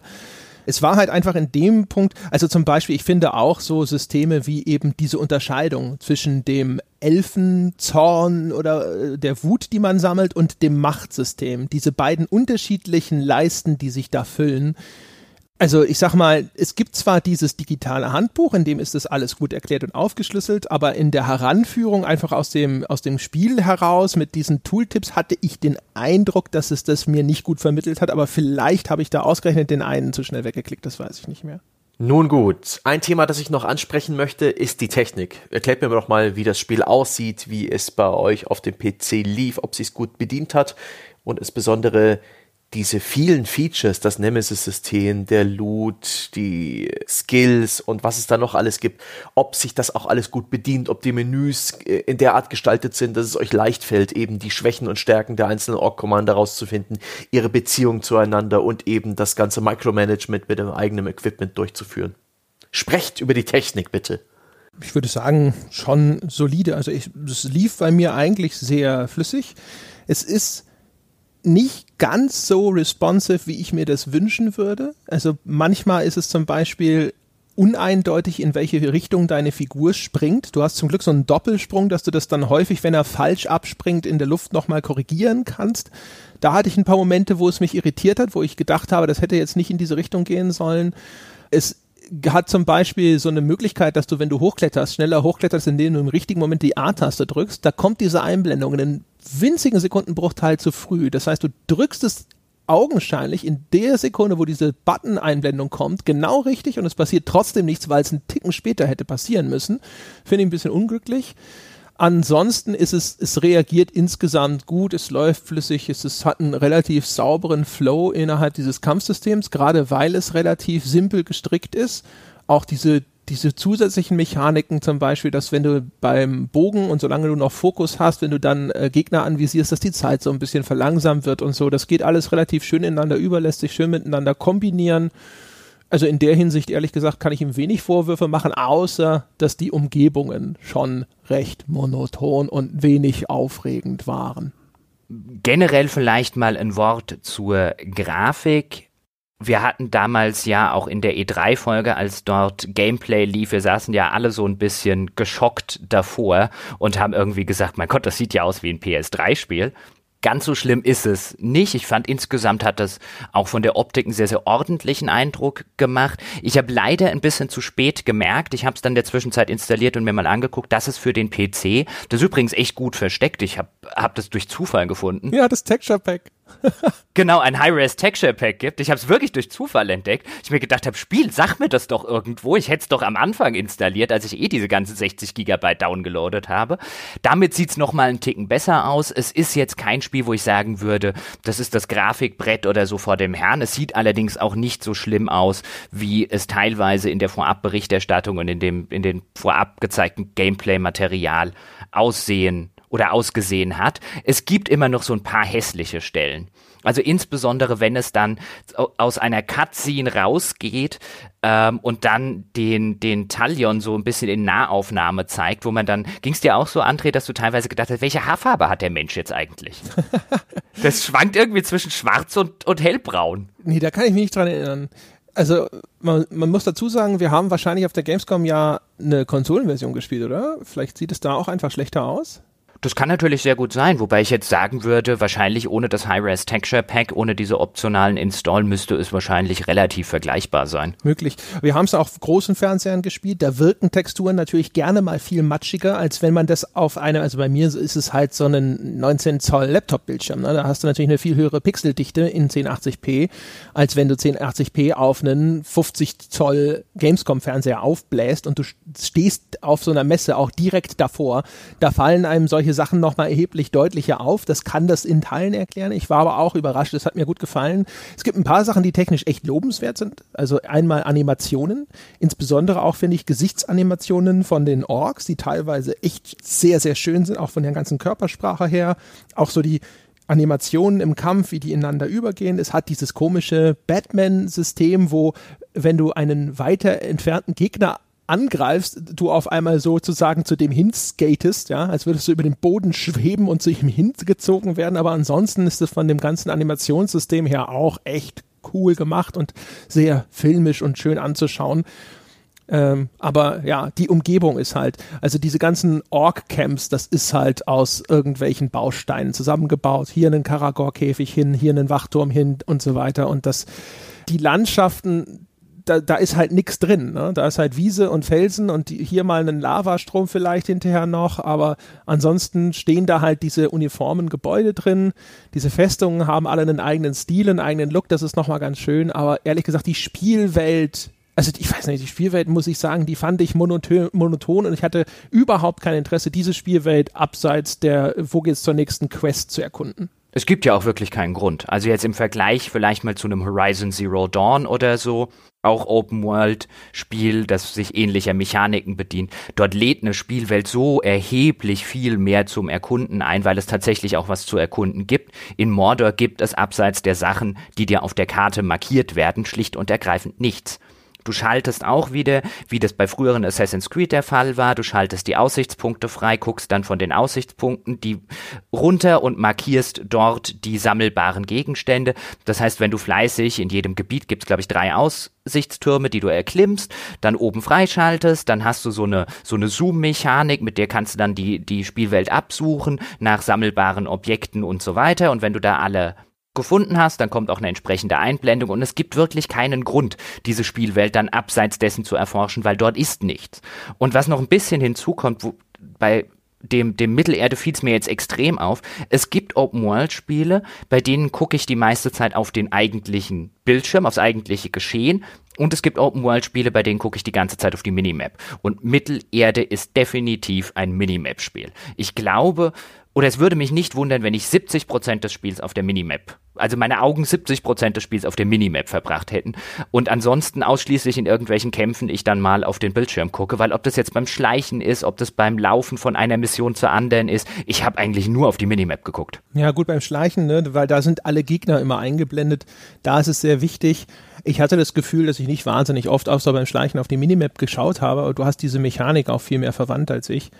Was ich auch noch äh, ein, an einwenden oder anführen möchte, ist, es ist außerdem eines dieser Spiele, wie auch schon zum Beispiel Agents of Mayhem, dass seine Missionen null organisch in die Spielwelt integriert, sondern da sind leuchtende Punkte auf dem Boden und dann aktivierst du dort diese Mission Und dann wird diese Mission quasi gestartet und dann wird auch alles auf, auf Anfang gesetzt. Das heißt, eben hattest du noch drei verfolgende Orks im Nacken und dann startet die Mission und alles wird wieder auf Anfang zurückgesetzt. Das ist auf einmal eine völlig andere Ausgangssituation. Das ist einerseits sehr angenehm, weil wie schon beschrieben, man geht zum nächstgelegenen Schnellreisepunkt und rennt dann einfach dahin und startet diese Mission. Äh, ansonsten müsste man sich um Himmels Willen doch noch auch noch mit diesem Pulk da auseinandersetzen. Da hat keiner Lust drauf das ist in der Hinsicht okay, aber auch das ist, das macht diese, diese Open World so beliebig, so unweigerlich nutzlos, dass ich mir gedacht habe, es wäre eigentlich fast schöner gewesen, ich hätte einfach jede Mission auf dieser Ka Übersichtskarte wie einen einzelnen Level direkt anspringen können, auswählen können. Das Hinrennen dorthin hat mir nichts gegeben. Das würde ich genauso unterschreiben. Das war aber auch schon tatsächlich ein bisschen ein Problem des ersten Teils, was ich damals auch, glaube ich, schon dort bei dem GameStar-Test, den ich gemacht habe, kritisiert habe, dass die Open, also wenn ich mich recht entsinne, mag sein, dass ich, dass ich das falsch in Erinnerung habe, aber im Vergleich zu anderen Open-World-Spielen und jetzt gerade Horizon Zero Dawn zum Beispiel, was dieses Jahr auch rausgekommen ist, spielt die Welt keine Rolle. Die ist halt einfach zugeklatscht an allen Ecken und Enden mit irgendwelchen Caragors, mit irgendwelchen Orks hier und Orks da. Es gibt keinen Anreiz zum Erkunden. Die Welt gibt einem nichts. Und es macht auch im Gegensatz jetzt vielleicht zu einem Horizon, wo es dann vielleicht was zu erkunden gibt, wo man sich sagt, oh, was ist denn das da hinten? Das will ich mir mal angucken. Oder wie bei Zelda zum Beispiel. Das hast du bei Mittelerde genau überhaupt nicht. Jedes Mal, wenn ich wieder auf dieser Open World war, war ich da genau so lange, bis ich beim nächsten Missionsziel war oder beim nächsten Sammelgegenstand und so weiter. Und auch deswegen, auch dort in dieser Open World, ich habe nur anhand der Minimap navigiert, weil die auch noch wesentlich besser lesbar ist. Da kann ich sehen, oh, da drüben ist einer von diesen grün markierten Orks, da kriege ich Intel, da vorne ist einer von diesen Orks, der einen Schatz dabei hat. Dort drüben geht's lang zu meinem nächsten Missionsziel oder zu dem sammelbaren Gegenstand, den ich hervorgehoben habe. Ich habe irgendwann beim Rennen nicht mal mehr auf den auf die, auf das eigentliche Spiel geguckt. Etwas, das ich, mich wirklich interessiert, weil es mich eben als außenstehender Betrachter sozusagen der Reviews ein bisschen irritiert hat. Lässt sich das ganze Metagame, das heißt das Nemesis-System, die ganzen Belagerungsschlachten und die entsprechenden Vorbereitungen, deine Ausrüstung, deine Items, deine Skills. Ist es alles gut bedienbar oder ist es auch so ein bisschen Opfer der ganzen Multiplattform-Entwicklung und mit dem PC vielleicht nicht ganz so komfortabel? Also ich habe es auf dem, ich habe es mit Gamepad gespielt. Das ist so das klassische, die klassische Sorte Spiel, die ich in der Zwischenzeit aus Erfahrung einfach mit Gamepad spiele, weil mir die Sorte Spiel schon gelehrt hat, dass es einfach das ja, sich einfach organischer damit steuert, weil es offenkundig auf äh, Gamepad ausgelegt ist. Und damit hatte ich jetzt keine Probleme. Ich glaube, André wollte Maus und Tastatur mal ausprobieren. Da kann er vielleicht gleich mehr dazu sagen. Was wir zu der Technik, also ich will noch zwei Punkte anmerken hier. Nämlich erstens mal noch, was diese Belagerungen angeht, die ja immer total im Mittelpunkt standen. Bis zu diesem vierten Akt macht man wirklich diese Belagerungsschlacht einmal pro Region für die Festung und danach kann man mit dieser Festung nichts, aber auch gar nichts mehr anstellen. Die ist dann einfach nur da. Ja, man kann noch die Verteidigungsanlagen verbessern, wenn man ähm, die ganzen Warpit-Missionen macht, die dann danach aufgekreuzt sind. Aber diese da wird dynamisch wird mit dieser Festung bis zu diesem vierten Akt, wenn es dann zu diesen geskripteten Belagerungsschlachten kommt, wird mit diesen Festungen nichts, aber auch gar nichts mehr gemacht. Die werden nicht angegriffen, die können von anderen Spielern angegriffen werden und dann kriegt man am Ende irgendwie eine Zusammenfassung, XY hat deine äh, äh, Burg angegriffen, aber kann dir nicht irgendwie was passieren durch diese Online-Herausforderung. Danach sind nicht irgendwie deine Hauptmänner tot oder sonst irgendwas. Das heißt, man nimmt eine Festung ein und dann ist die einfach da. Man kann auch in dieser Festung nichts Besonderes machen oder sonst irgendetwas. Es gibt auch keine Möglichkeit aus dem Nemesis-System, zumindest ist mir das nie passiert, dass irgendein anderer dynamisch generierter Org irgendwie einen meiner War Chiefs umbringt und dann irgendwie eine Belagerung startet oder sonst was. Nicht ein einziges Mal passiert. Diese Festung bis zum vierten Akt, wenn man die einmal eingenommen hat, sind einfach nur da. Es gibt genau eine einzige Story-Mission, die eine Belagerung deiner eigenen Festungen zum Kern hat. Die muss man sozusagen spielen. Da merkt man dann, wie das Umgekehrte funktioniert, nämlich es kommen unterschiedliche Wellen von Gegnern und man muss die Hauptmänner, äh, die Captains dieser Wellen platt machen und damit schaltet man die nächste Welle frei und nach drei oder vier Wellen ist dann alles äh, vorbei. So laufen ungefähr die Verteidigungsschlachten, zumindest in diesem Storyrahmen ab. Das passiert genau einmal. Also dieses ganze System, was dann im Vorfeld sehr, sehr gehypt wurde mit, oh, du musst jetzt Belagerungsschlachten führen und die Städte verteidigen und so weiter, zumindest bis zum Ende des dritten Story-Aktes, wo dann eigentlich die Geschichte aufhört, muss man das genau einmal und hat man die Festung erstmal erobert, sind sie völlig egal und spielerisch völlig nutzlos. Das zweite, was ich noch gerne sagen würde und klarstellen würde, war, was wir jetzt beim Technikteil vergessen haben. Sowohl bei André als auch bei mir, also auf zwei unterschiedlichen Systemen, hatten wir relativ häufig, nicht so sehr, dass es unspielbar wurde, aber relativ häufig Clipping-Probleme. Das heißt, dass unsere Spielfigur in die Spielwelt reingeklippt ist und man dann den Spielstand neu laden musste. Oh ja, gut, dass du es erwähnst, genau. Also es passiert einem äh, teilweise sehr gerne, insbesondere bei solchen Sachen wie Explosionen oder sonst irgendwas, wo dann kurz die Physik-Engine übernimmt.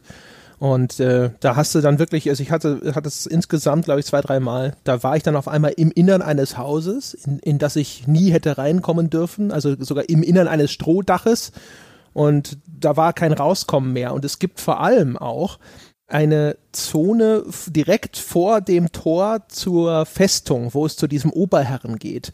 Und wenn du von oben runtergesprungen bist vor dieser Festung, das war sogar reproduzierbar bei mir und ganz genau direkt vor dieser Tür gelandet bist, dann bist du quasi hinter so einer Absperrung, die verhindern soll, dass du diese Tür jetzt schon erreichst, gelandet und da kam ich nicht mehr raus bis mich glücklicherweise da eine äh, Explosion rausgeschleudert hat. Aber ich hing da fest und dann war einer dieser Hauptmänner noch übrig und hat auf mich eingedroschen und das war auch kein tolles Erlebnis. Also ja, in der Hinsicht äh, gab es ein, zwei, ein, zwei Macken, das, ist, das ist richtig. Na gut, die Menüfrage wollte mir anscheinend nicht beantworten. Ach so, ja, ich kann, ich kann ganz kurz was zu der Maus. Beantwort doch mal die Maus- und Tastaturfrage. Du hast doch gesagt, du willst mal spielen. Also die Menüsteuerung, ja, die ist natürlich auf Konsole optimiert und nicht auf PC angepasst ins Detail, aber die Bedienung der Menüs mit Maus und Tastatur funktioniert gut und auch die Bedienung mit Gamepad funktioniert gut. Ich finde, äh, wie Jochen, dass das ein Gamepad-Spiel ist. Ich habe es auch die meiste Zeit mit Gamepad gespielt. Es lässt sich auch mit Maus und Tastatur gut steuern. Äh, bestimmte Systeme, also natürlich wie das Bogenschießen, sind mit Maus und Tastatur sogar besser zu bedienen.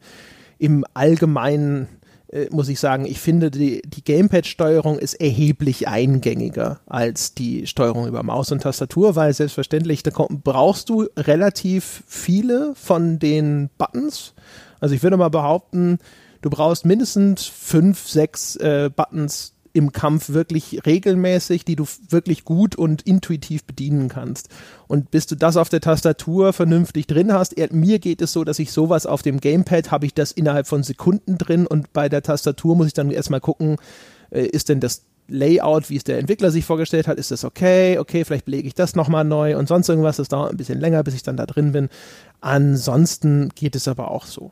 Noch ein abschließendes Wort vielleicht zur Technik von mir, was die Sprachausgabe betrifft, denn ich habe es mir extra auch mal auf Deutsch kurz angeguckt. Andre und ich spielen ja in der Regel in der Originalfassung gerne. Aber habe mir jetzt vorgenommen, auch öfters mal in die Deutsche mal kurz reinzuspielen, um da zwei oder drei Takte sagen zu können, für die Leute, die jetzt vielleicht überlegen, in welcher Sprache spiele ich's denn. Die Hauptfiguren, also Talion, Celebrimbor und Co. sind sehr, sehr ordentlich vertont. Die Orks allerdings finde ich absolut schrecklich. Die fand ich schon auf der Gamescom damals übrigens schrecklich die haben im englischen Original teilweise, auch wenn André völlig recht hat, irgendwann, wenn der Dritte aus dem Gebüsch springt und seine Ansprache macht und du nur noch da sitzt und denkst, könnt ihr endlich alle mal die Fresse halten und wir zum Kämpfen kommen? Ja, das passiert, aber die sind in der Regel sehr, sehr ausgezeichnet im englischen Original vertont. Die sprechen mit vielen unterschiedlichen Akzenten, ob das jetzt wieder in die Herr der Ringe Welt passt oder nicht, ist ja eine andere Sache. Ich hatte zum Beispiel einen, der hat so ein bisschen geredet wie Brad Pitt in Snatch ja, und ich habe mir die ganze Zeit gedacht, will er vielleicht a Caravan for his mom oder so irgendwie. Und das ist im Englischen echt, echt gut geworden. Also die Org-Sprachausgabe ist in der Regel sehr, sehr gut und die ist im Deutschen, finde ich, sehr, sehr katastrophal. Das vielleicht als Warnung. Hattest du auch den Caravan for me, Ma? Nee, den hatte ich nicht. Den hatte ich nicht. Aber ich hatte schon, also dass die, diese Intro-Sequenzen von den Orks mal, wie gesagt, abgesehen davon, dass sie einem nach, dem, nach einer Zeit auf den Zeiger gehen, die sind schon gut gemacht. Und wie gesagt, also auch die Gesichtsanimationen von den Orks, finde ich. Also und auch, wie gesagt, die ganze, ganze Körpersprache von denen, auch ehrlich gesagt, auch die Dialoge, die man ihnen da geschrieben hat, das ist alles schon cool. Es ist halt nur, äh, nach einer gewissen Zeit ist es dann einfach eher so ein, ja, ja, okay, nicht noch einer bitte. Ja, es gibt vor allen Dingen, es gibt eine Questreihe eine Hauptquestreihe, die dich dann am Ende bei so einer Art Bosskampf in eine Arena packt. Ich will gar nicht zu viel verraten.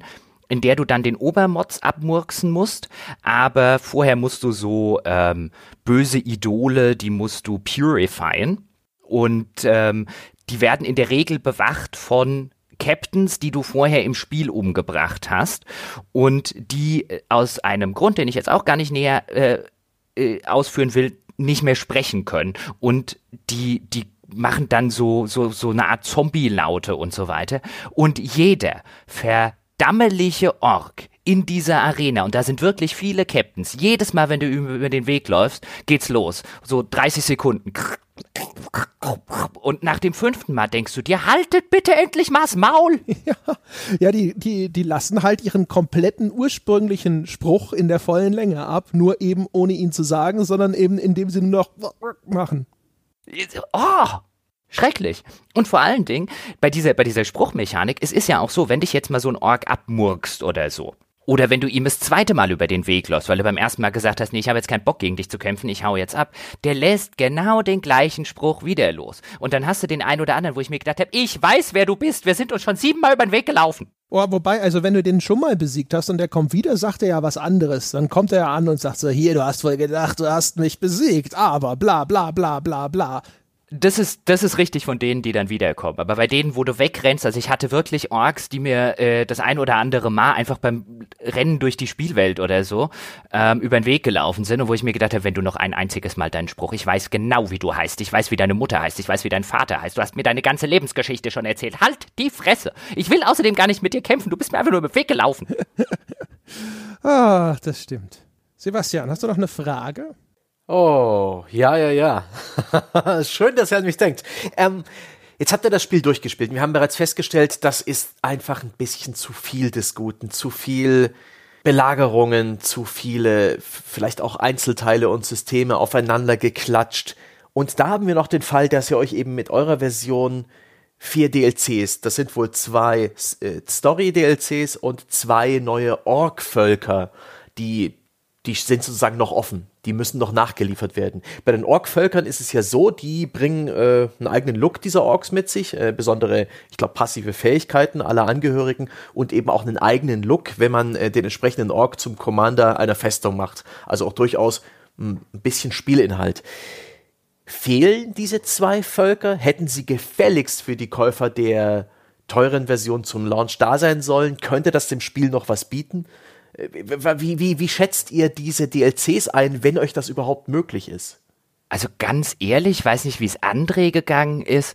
Es soll ja diese unterschiedlichen Orkstämme geben und ja, die sehen vielleicht ein bisschen anders aus und es haben, gibt ja auch legendäre Gegenstände, die dann irgendwie sagen, rekrutiere einen Ork der Stufe 40 vom XY-Stamm. Aber ganz ehrlich, ich hätte nicht mal gewusst, wo ich nach einem des XY-Stamms suchen muss. Ich habe wirklich in dem ganzen Spiel aktiv nicht wahrgenommen, dass diese unterschiedlichen Stämme in irgendeiner Form eine eine Auswirkung haben. Sie werden bestimmt eine haben, aber wenn ich diese wenn ich diese Information, es gibt unterschiedliche Orkstämme, vorher nicht gehabt hätte, das wäre mir im ganzen Spiel nicht ein einziges Mal aufgefallen. Also die größte Auswirkung oder das größte Charakteristikum ist das Aussehen der Festung, das von dem jeweiligen Orkstamm gehalten wird. Die haben, glaube ich, auch teilweise eigene Charakteristika bei ihren Fähigkeiten. Aber um Herrn Stange mal zu zitieren, oh my God, nobody cares. Das ist, also, es ist wurscht. also ist zumindest die Hälfte dieser vermeintlich irgendwann kommenden, wir wissen es ja nicht, DLCs in der 100-Euro-Version schon mal für, für die Cuts, oder? Muss man sehen, wie sie dann umgesetzt werden. Ich würde jetzt ungerne sagen, man unbesehenerweise, man darf die nicht kaufen. Vielleicht haben die dann ja auch eigene Quests oder die sind dann tatsächlich sehr viel anders als die Sachen oder die Orkstämme, die irgendwie im Spiel drin sind. Also ich finde, wie ich es halt schon eingangs gesagt habe, schwierig jetzt irgendwie ein Urteil über noch nicht erschienene DLCs zu machen. Ich würde halt nur schlicht und ergreifend schon äh, alleine deshalb vom Kauf im Moment mal dieser dieser Gold- äh, oder Silberedition für teures Geld abraten. Allein schon deswegen, weil Warner und Steam, ich weiß nicht inwiefern die da zusammenhängen, sehr, sehr auf eine sehr, sehr fragwürdige Art und Weise so tun, als würdest du das alles jetzt sofort bekommen. Jetzt kann man natürlich argumentieren, ja, ja, aber es sollte doch dem Spieler klar sein, dass das bestimmt Zusatzinhalte in einem Season Pass oder in einem Expansion Pass sind. Und wer sich da genauer schlau macht, ja, ja, alles schon, alles schon klar, aber selbst uns, wir haben ja intern drüber gesprochen, Sebastian, du hattest ja noch fürs Magazin damals bei Warner angefragt, was ist denn jetzt zum Release alles da? Wird es einen Season Pass geben, ja oder nein? Selbst wir konnten das vor Release ja wirklich nicht abschließend beantworten, weil Warner die solche einfachen Fragen sich entweder geweigert hat, sie zu beantworten oder sie nicht beantworten wollte, keine Ahnung, aber die Informationen müssen sie ja gehabt haben. Und jetzt hinzugehen und auf den Shop-Seiten und auf der offiziellen Seite so zu tun, als wären Dinge drin, die de facto noch nicht drin sind und irgendwo da, nirgends mal so ein Sternchen oder so hinzuschreiben, ich bin gerade wieder auf der Steam-Seite, ich sehe nichts, was darauf hinweist, dass das zukünftige Inhalte sind und deswegen finde ich das extrem fragwürdig, was für 100 Euro zu verkaufen, ohne dem Käufer zu sagen, dass das, was er dort mehr bezahlt, die 40 Euro, die er dort mehr bezahlt, dass die de facto im Moment nicht im Spiel drin sind. Absolutes Unding. Zumal man ja auch nur dann einen Vorteil von der 100-Euro-Version hat, wenn man denn vorhat, dieses Spiel irgendwann mal wieder anzufassen. Und es sieht ja noch nicht so aus, als ob ihr jetzt so richtig rumsuchtet und euch die Finger leckt nach mehr Schatten des Krieges. Ihr erscheint mir beide ein bisschen ausgebrannt. ja, das ist richtig. Also ich würde noch mal sagen, also auch wenn Jochen recht hat, äh, dass, dass man abwarten muss, was da wirklich drin ist. Aber ich glaube, es ist eine sehr solide Spekulation zu glauben, dass zwei zusätzliche Orkstämme irrelevant sind, weil bislang die Ork-Stämme relativ irrelevant sind. Also nicht vollkommen Effekt oder sonst irgendwas los, aber nichts, wo man da sitzt und sich denkt, jawohl, da äh, muss ich Geld ausgeben, um mir mehr Ork-Stämme zu besorgen. Ich glaube, das kann man schon zumindest festhalten, dass es relativ wahrscheinlich nicht die, die weltbewegendste Erweiterung des Spiels ist. Und zur, zur Ausgebrannt-Frage, ich habe das wirklich die ersten 20 Stunden, ich habe es ja vorher erwähnt, in einem Zustand des milden Amüsements gespielt.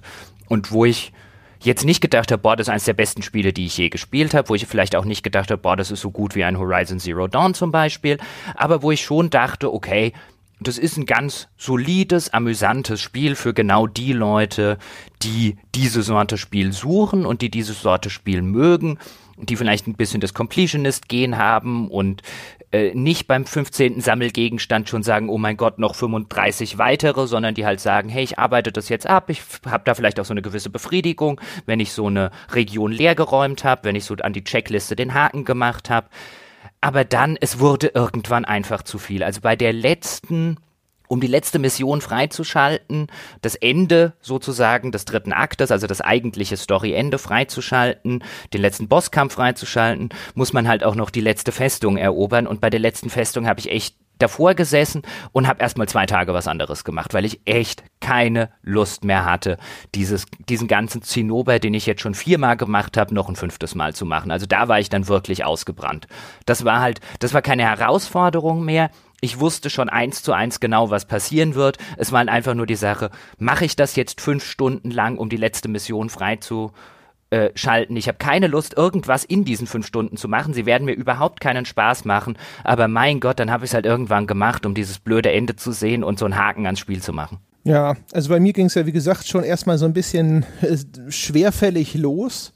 Und dann hatte ich tatsächlich auch so eine Phase von sechs, sieben Stunden, wo mir das Spiel echt durchaus Spaß gemacht hat. Also in der Zeit, wo ich angefangen habe, mir sozusagen das dann, ich hatte so den Anfangshügel überwunden und dann habe ich mir diese ganzen Systeme erschlossen. Äh, da fand ich es ganz gut, aber selbst in dem Zeitraum gab es Sachen, wo ich schon das Gefühl hatte, so, boah, das, äh, warum, warum muss ich jetzt das machen? Das gefällt mir gerade nicht. Ich habe das Gefühl, hier schreitet das Ganze ein bisschen langsam voran oder das war mir jetzt zu uninspiriert. Ich habe auch ehrlich gesagt einfach die in der Reihenfolge der Story-Mission den Fehler gemacht, in Anführungsstrichen, dass ich diese Questkette mit Bruce, dem Troll, kein Ork, äh, relativ spät erst gespielt habe weil da war eine Voraussetzung nicht erfüllt, damit die weitergeht, die für mich nicht direkt ersichtlich war.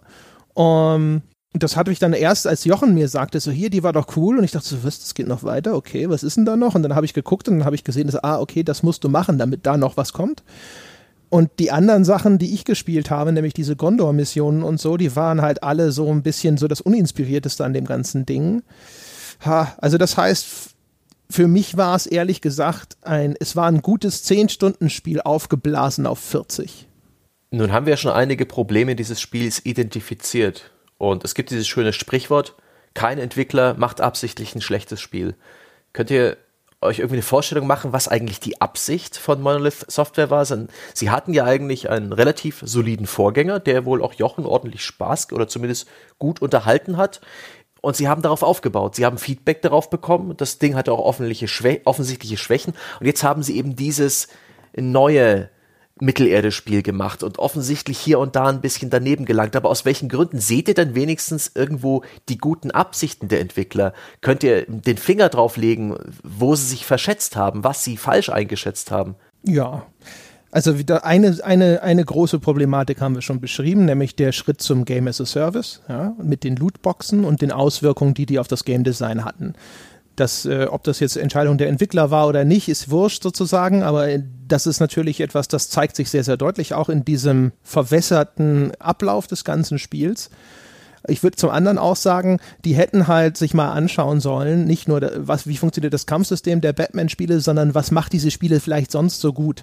Denn bei den Batman-Spielen hast du sehr viele Nebenmissionen, die durchaus nochmal völlig andere Spielelemente mit reinbringen, jetzt zum Beispiel diese Riddler-Mission und ähnliches. Und du hast auch eine erheblich faszinierendere und erkundenswertere Spielwelt.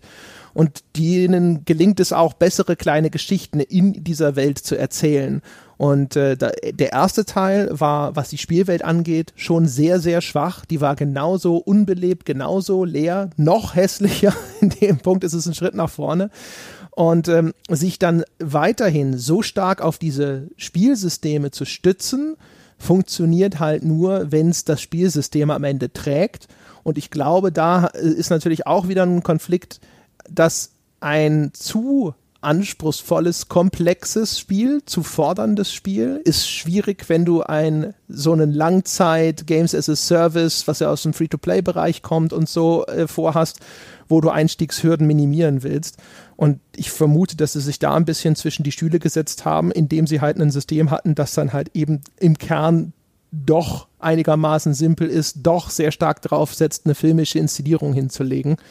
Und all das zusammen, glaube ich, das ergibt halt einfach einen an sich in vielen Belangen sehr, sehr hochwertiges Produkt, das aber für mich irgendwie nie richtig Traktion entwickelt hat. Ich würde da eigentlich André vollumfänglich zustimmen. Ich glaube auch, dass was ihnen ein bisschen das Genick gebrochen hat, zumindest für uns beide jetzt. Es gibt ja anscheinend auch durchaus nicht wenige Leute, die das Spiel sehr, sehr mögen. Aber was ihnen für uns so ein bisschen das Genick gebrochen hat, war, war dieser Schritt hin zum Games as a Service, wo die Lootboxen letztlich nur eine Ausprägung des Ganzen sind, vielleicht die offensichtlichste Ausprägung, vielleicht die fragwürdigste Ausprägung, aber dieses, wir stopfen es voll mit Zeug und voll mit Mechaniken und einfach voll mit Karotten, die vor Nasen gehalten werden. Und wir stopfen es eben weniger voll. André hat es ja schon mal gesagt die Schwächen des Vorgängers, wie zum Beispiel, dass dort die Spielwelt auch nicht sonderlich erkundenswert gewesen ist. Die wurden völlig ignoriert. Die hat man einfach beibehalten auf diesem Schritt hin zu einem Spiel, das mehr als Service funktionieren soll, denn als eine in sich abgeschlossene Singleplayer-Erfahrung, die sorgt halt letztlich für ein schlechteres Spiel. Und da sind Lootboxen eine Ausprägung, eine markante und wichtige Ausprägung, aber glaube ich nicht die einzige. Ich glaube, sie sind eher die logische Konsequenz aus der Entscheidung, mehr in diese Service-Richtung zu gehen, mehr ein Spiel anzubieten, das Leute nicht nach 20 Stunden wieder weglegen, sondern hoffentlich ein halbes Jahr lang oder ein Jahr lang spielen und noch irgendwelche Online-Schlachten machen mit Orks, die sie sich dann in irgendwelchen Lootboxen gekauft haben und so weiter und so fort. Der Schritt dahin zu gehen, der bringt dann so ein bisschen die Lootboxen mit sich, der bringt wahrscheinlich auch ein bisschen mit sich, dass man sich dann eben nicht auf die Gestaltung einer wirklich erkundenswerten Spielwelt konzentriert, weil die für das, was man erreichen will auf finanzieller und Marketing-Sichtseite gar nicht so wichtig sind. Das wirkt alles wie ein Spiel, das sehr, sehr von einer Marketingabteilung gesteuert wurde und bei dem es mich überhaupt nicht wundern würde, wenn man irgendwann in fünf Jahren oder in zehn Jahren ein Interview mit einem Entwickler lesen würde, der sagt, wir wollten das alles eigentlich anders. Es sind ja halt auch inkongruente Systeme. Also das erste Spiel aus der Reihe ist zu einer Zeit erschienen. Da gab es sicherlich auch schon das ganze Ge Gezeugse mit Games as a Service, aber das war nicht als Trend so dermaßen groß wie jetzt. Nicht so geradezu zwingend für den Publisher, dass er auf diesen Zug mit aufspringt. Und jetzt aber mit einem Spiel, das unter anderen Vorzeichen quasi in seinem Erstling erstellt wurde und dessen Systeme auch ausgelegt sind auf einen ganz anderen Zustand, das zu überführen in Richtung Service Game, ist aber trotzdem irgendwie erkennbar auf dem, dem gleichen Spielsystem basieren zu lassen. Das ist halt auch einfach sehr, sehr schwierig. Wenn so ein Spiel nicht von vornherein dazu gemacht ist, als Game as a Service zu funktionieren, sondern im Grunde genommen nur transferiert wird in dieses Geschäftsmodell und dann eben Dinge zusätzlich, wie jetzt hier diese Belagerungsschlachten, eingeführt werden, um dem zu genügen, dann hast du auch einfach ein sehr inhomogenes Bild am Ende. Das ist ja auch so ein bisschen mit Wolfgang hatte ich das ja mal in einer der Walkthrough-Episoden, wo wir über die zentrale Währung eines Spiels gesprochen haben und wo Wolfgang so ein bisschen die These aufgestellt hat, dass gute Spiele, insbesondere gute Singleplayer-Spiele, eine sehr klare zentrale Spielwährung haben. Das kommt jeweils aufs Spiel an. Die kann Zeit sein, die kann Skill sein, die kann können Erfahrungspunkte sein, was auch immer. Aber in der Regel profitieren Spiele und gerade Singleplayer-Erfahrungen sehr davon, wenn es diese, diese eine zentrale goldene Spielwährung gibt. Und gerade bei diesen Service-Spielen, gerade bei diesen aufgeblähten Spielen, sieht man immer wieder, wie Mechaniken aus Multiplayer-Spielen genommen werden, auf die Singleplayer-Spiele draufgestülpt werden und am Ende kannst du nicht mal mehr sagen, was ist denn die zentrale Währung in in dem, in dem Mittelerde-Spiel? Ist es die Zeit, die ich investiere? Ist es das Mirian, was ich sammle? Sind es die Lootboxen? Ist es mein Level? Ist es sind es die Skillpunkte? Es existiert halt einfach so viel Zeug, dass am Ende ein verwässertes, schlechteres Spiel dabei rauskommt. Einfach in der Hoffnung, dass man je mehr man davon drüber stülpt, je länger die Spieler an der, bei der Stange hält. Ja. Es gibt eine Sache übrigens, äh, weil wir uns jetzt äh, mit großen Schritten so ein bisschen den Wertschätzungen nähern. Ich würde aber gerne eine Sache noch mal ganz kurz äh, wenigstens ansprechen. Hatte ich vorher schon mal ganz kurz in den Raum gestellt. Und zwar, es gibt eine ganze Reihe von Sachen, die dabei mir so auch immer wieder zu einem Immersionsbruch geführt haben. Also wie zum Beispiel eben, dass diese Missionen nicht in irgendeiner Form tatsächlich in die Spielwelt integriert sind. Ich fand aber auch, dass es sehr, sehr schwierig ist, sich mit dieser Spielfigur zu identifizieren, weil dir relativ schnell klar wird durch die Darstellung der Orks, es gibt nicht nur böse, hirnlose Tötungsmaschinen-Orks, sondern es gibt halt auch lustige Orks, irgendwie relativ nette Orks, so wie Redback zum Beispiel. Und du läufst also da durch diese, durch diese Welt. Du hast den neu geschmiedeten Ring von Celebrimbor, mit denen du die dann immer unterwerfen kannst. Und also im Grunde, du, du versklavst reihenweise die Mitglieder einer vielleicht nicht hochintelligenten, aber durchaus intelligenten, bewussten Rasse und benutzt sie als Soldaten, die du im Kampf gegen deinen Feind in den Tod schickst. Ähm, das Spiel reflektiert das an einigen wenigen Punkten da hätte ich mir allerdings tatsächlich gewünscht, dass wenn es schon die, diese Selbstreflexion besitzt und das erkennt, dass dieses Thema drinsteckt, dass es das tatsächlich stärker macht und besser macht, weil das wäre sehr, sehr cool gewesen in gewisser Weise, wenn sie das wenigstens stärker verfolgt hätten. Aber da hatte ich echt ab und zu so das Gefühl, die Figur ist ambivalent angelegt in der Hinsicht auch, aber es ist halt einfach ein sehr merkwürdiges Gefühl, wenn du dir so ein bisschen die ganze Zeit denkst so, boah, ey, ich ich bin eigentlich, äh, weiß nicht, minimal weniger schlimm als Sauron, vielleicht, mit Glück. Das ist ja auch so ein bisschen ein Story-Motiv des Ganzen, auf das es dann letztlich auch so als Konflikt ein bisschen hinauslaufen soll, nämlich dass bist du am Ende eigentlich tatsächlich besser als Sauron?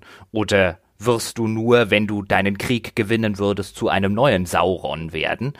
Ich glaube, da wollen sie so ein bisschen hin in diese, in diese Ambivalenz, dass man so dieses klassische Motiv, dass, dass man beim Kampf gegen das Böse selbst zum Bösen wird.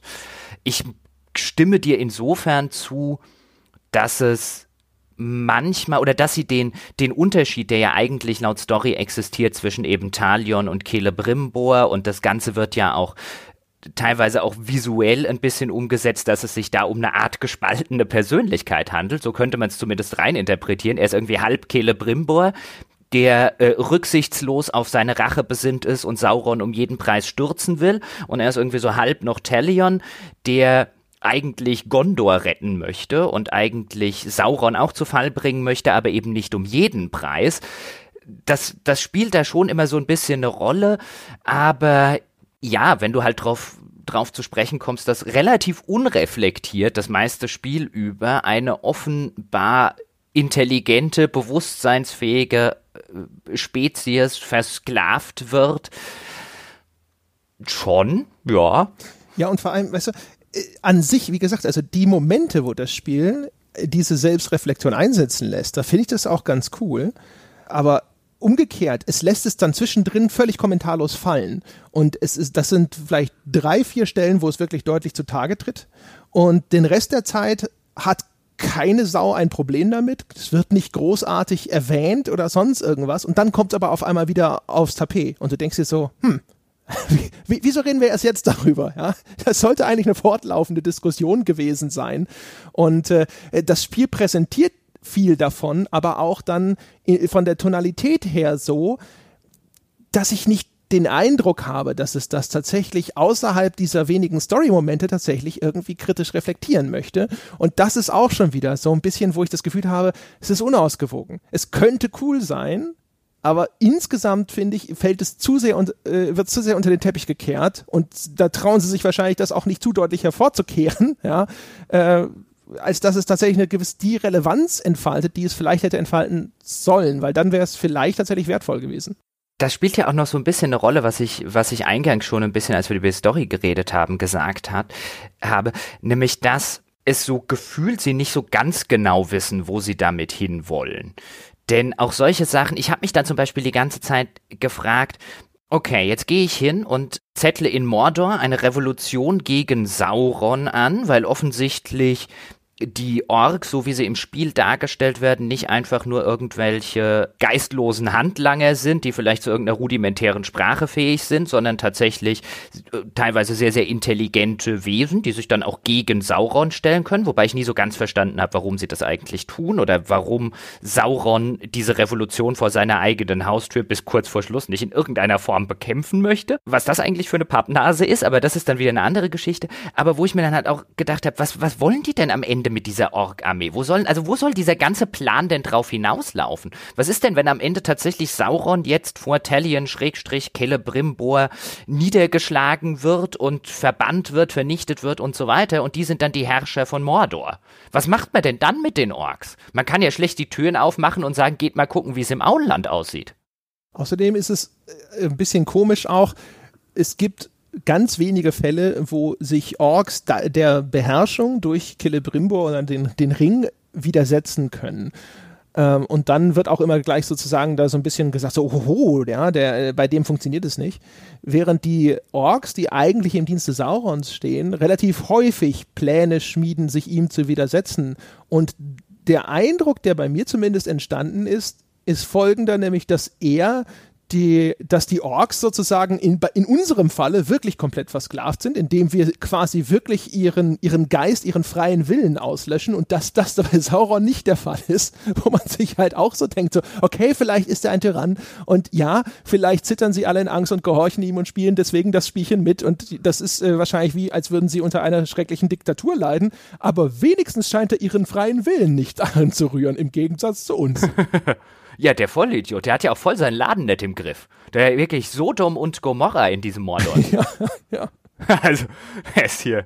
Also als Anführer, da muss ich sagen, da wundert mich nicht, wie dieser Ringkrieg ausgegangen ist. Du. Ja, genau. Nee, nee, nee. War da nicht auch schon im ersten Teil irgendwas? Hat man da nicht, ah, ich weiß gar nicht, jetzt wo du es gerade gesagt hast, war es so, als hätte ich das schon mal gehört beim ersten Teil, dass da auch schon jemand mal gesagt hätte, so, ja, kein Wunder, dass das mit dem Ringkrieg bei ihm nicht geklappt hat. nee, wirklich eindeutige Führungsschwäche da äh, in, in Baradur, muss man mal hinzufügen. Ich glaube, eine Führungsschwäche habe auch ich als Moderator bewiesen. Die Zwei-Stunden-Marke ist bereits gerissen und wir haben immer noch nicht so wirklich das Fazit drunter gesetzt. Darum würde ich euch jetzt bitten, wenn es nicht noch irgendwelche absonderlichen Details gibt, die ihr hier noch brühwarm aufbereiten wollt. Hm. Gut, wir, ich fange einfach mal an. ähm, letztlich haben wir ja das Fazit schon, schon längst in den vergangenen zwei Stunden ein bisschen vorne weggenommen. Um es jetzt zusammenzufassen, ich fand, es war zeitweise, ungefähr die Hälfte der Zeit, die ich es gespielt habe, war es ein nettes Spiel, da habe ich es gerne gespielt, da war es kein herausragendes Spiel, kein Spiel, unter das ich irgendwie eine 80 schreiben würde, aber es hatte durchaus das Potenzial auf meiner grünen Wiese für ein nettes 70er Spiel, also genau das, was für mich so diese 70er ausmachen, nämlich ist es ein Spiel für Fans. Wer genau das haben will, der findet es dort. Angesichts dessen, dass ich aber eigentlich ein Fan dieser Sorte Spiel bin und es mich dann nach so 20 Stunden echt in einem Grind verloren hat, den ich nur noch aus reinem Pflichtbewusstsein zu Ende gespielt habe, könnte ich wertschätzend da nicht guten Gewissens eine Vollpreisempfehlung beziehungsweise eine 70 drunter schreiben. Ich würde definitiv sagen, es ist ein Sale-Spiel, auch für die Leute, die diese Sorte Spiel mögen. Das bedeutet jetzt nicht, dass der ein oder andere, der das vielleicht schon spielt, das unbedingt genauso sehen muss wie ich. Aber wenn ich jetzt einem guten Freund und so ist ja unser Wertungssystem ein bisschen gedacht, der affin für diese Sorte Spiel ist, ich würde sagen, geh's Risiko lieber nicht ein, wart irgendwo auf einen Sale. Das erste Mittelerde gab's schon relativ schnell in der Verramschung. Vielleicht passiert es bei dem jetzt auch. Wart auf einen Sale guck dir es an für 20 Euro oder so. Da finde ich das, ich das ordentlich bepreist. Ansonsten würde ich sagen, auf einer grünen Wiese steht da bei mir eine 60. So. So, also ich würde sagen, es ist, ähm, wenn ich das äh, mal jetzt einfach so versuche, mich mal so ein bisschen frei davon auch zu machen, dass mich das Spiel teilweise schon recht relativ viel geärgert hat, würde ich schon sagen, es ist durchaus solide in seiner Spielmechanik äh, durchaus auch in einem durchaus gerüttelten Zeitraum facettenreich in seiner Kernspielmechanik. Es lässt auch zu, dass man mit einer gewissen Dynamik agiert.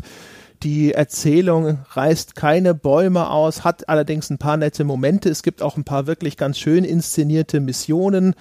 Ähm, das heißt also, jetzt mal jetzt aus der Warte gesprochen, würde ich vielleicht irgendwo das dann auch bei so einer 6 oder 7 ansiedeln, aber das, äh, was ich ja auch immer gerne mal referiert habe, ist, ist so ein bisschen die Frage, respektiert dieses Spiel meine Zeit als Spieler? Ist es sich bewusst, dass meine Lebenszeit endlich ist und dass es die nicht einfach mal so zum Fenster rausschmeißen sollte, indem es mich mit psychologischen Tricks bei der Stange hält und sie verschwendet?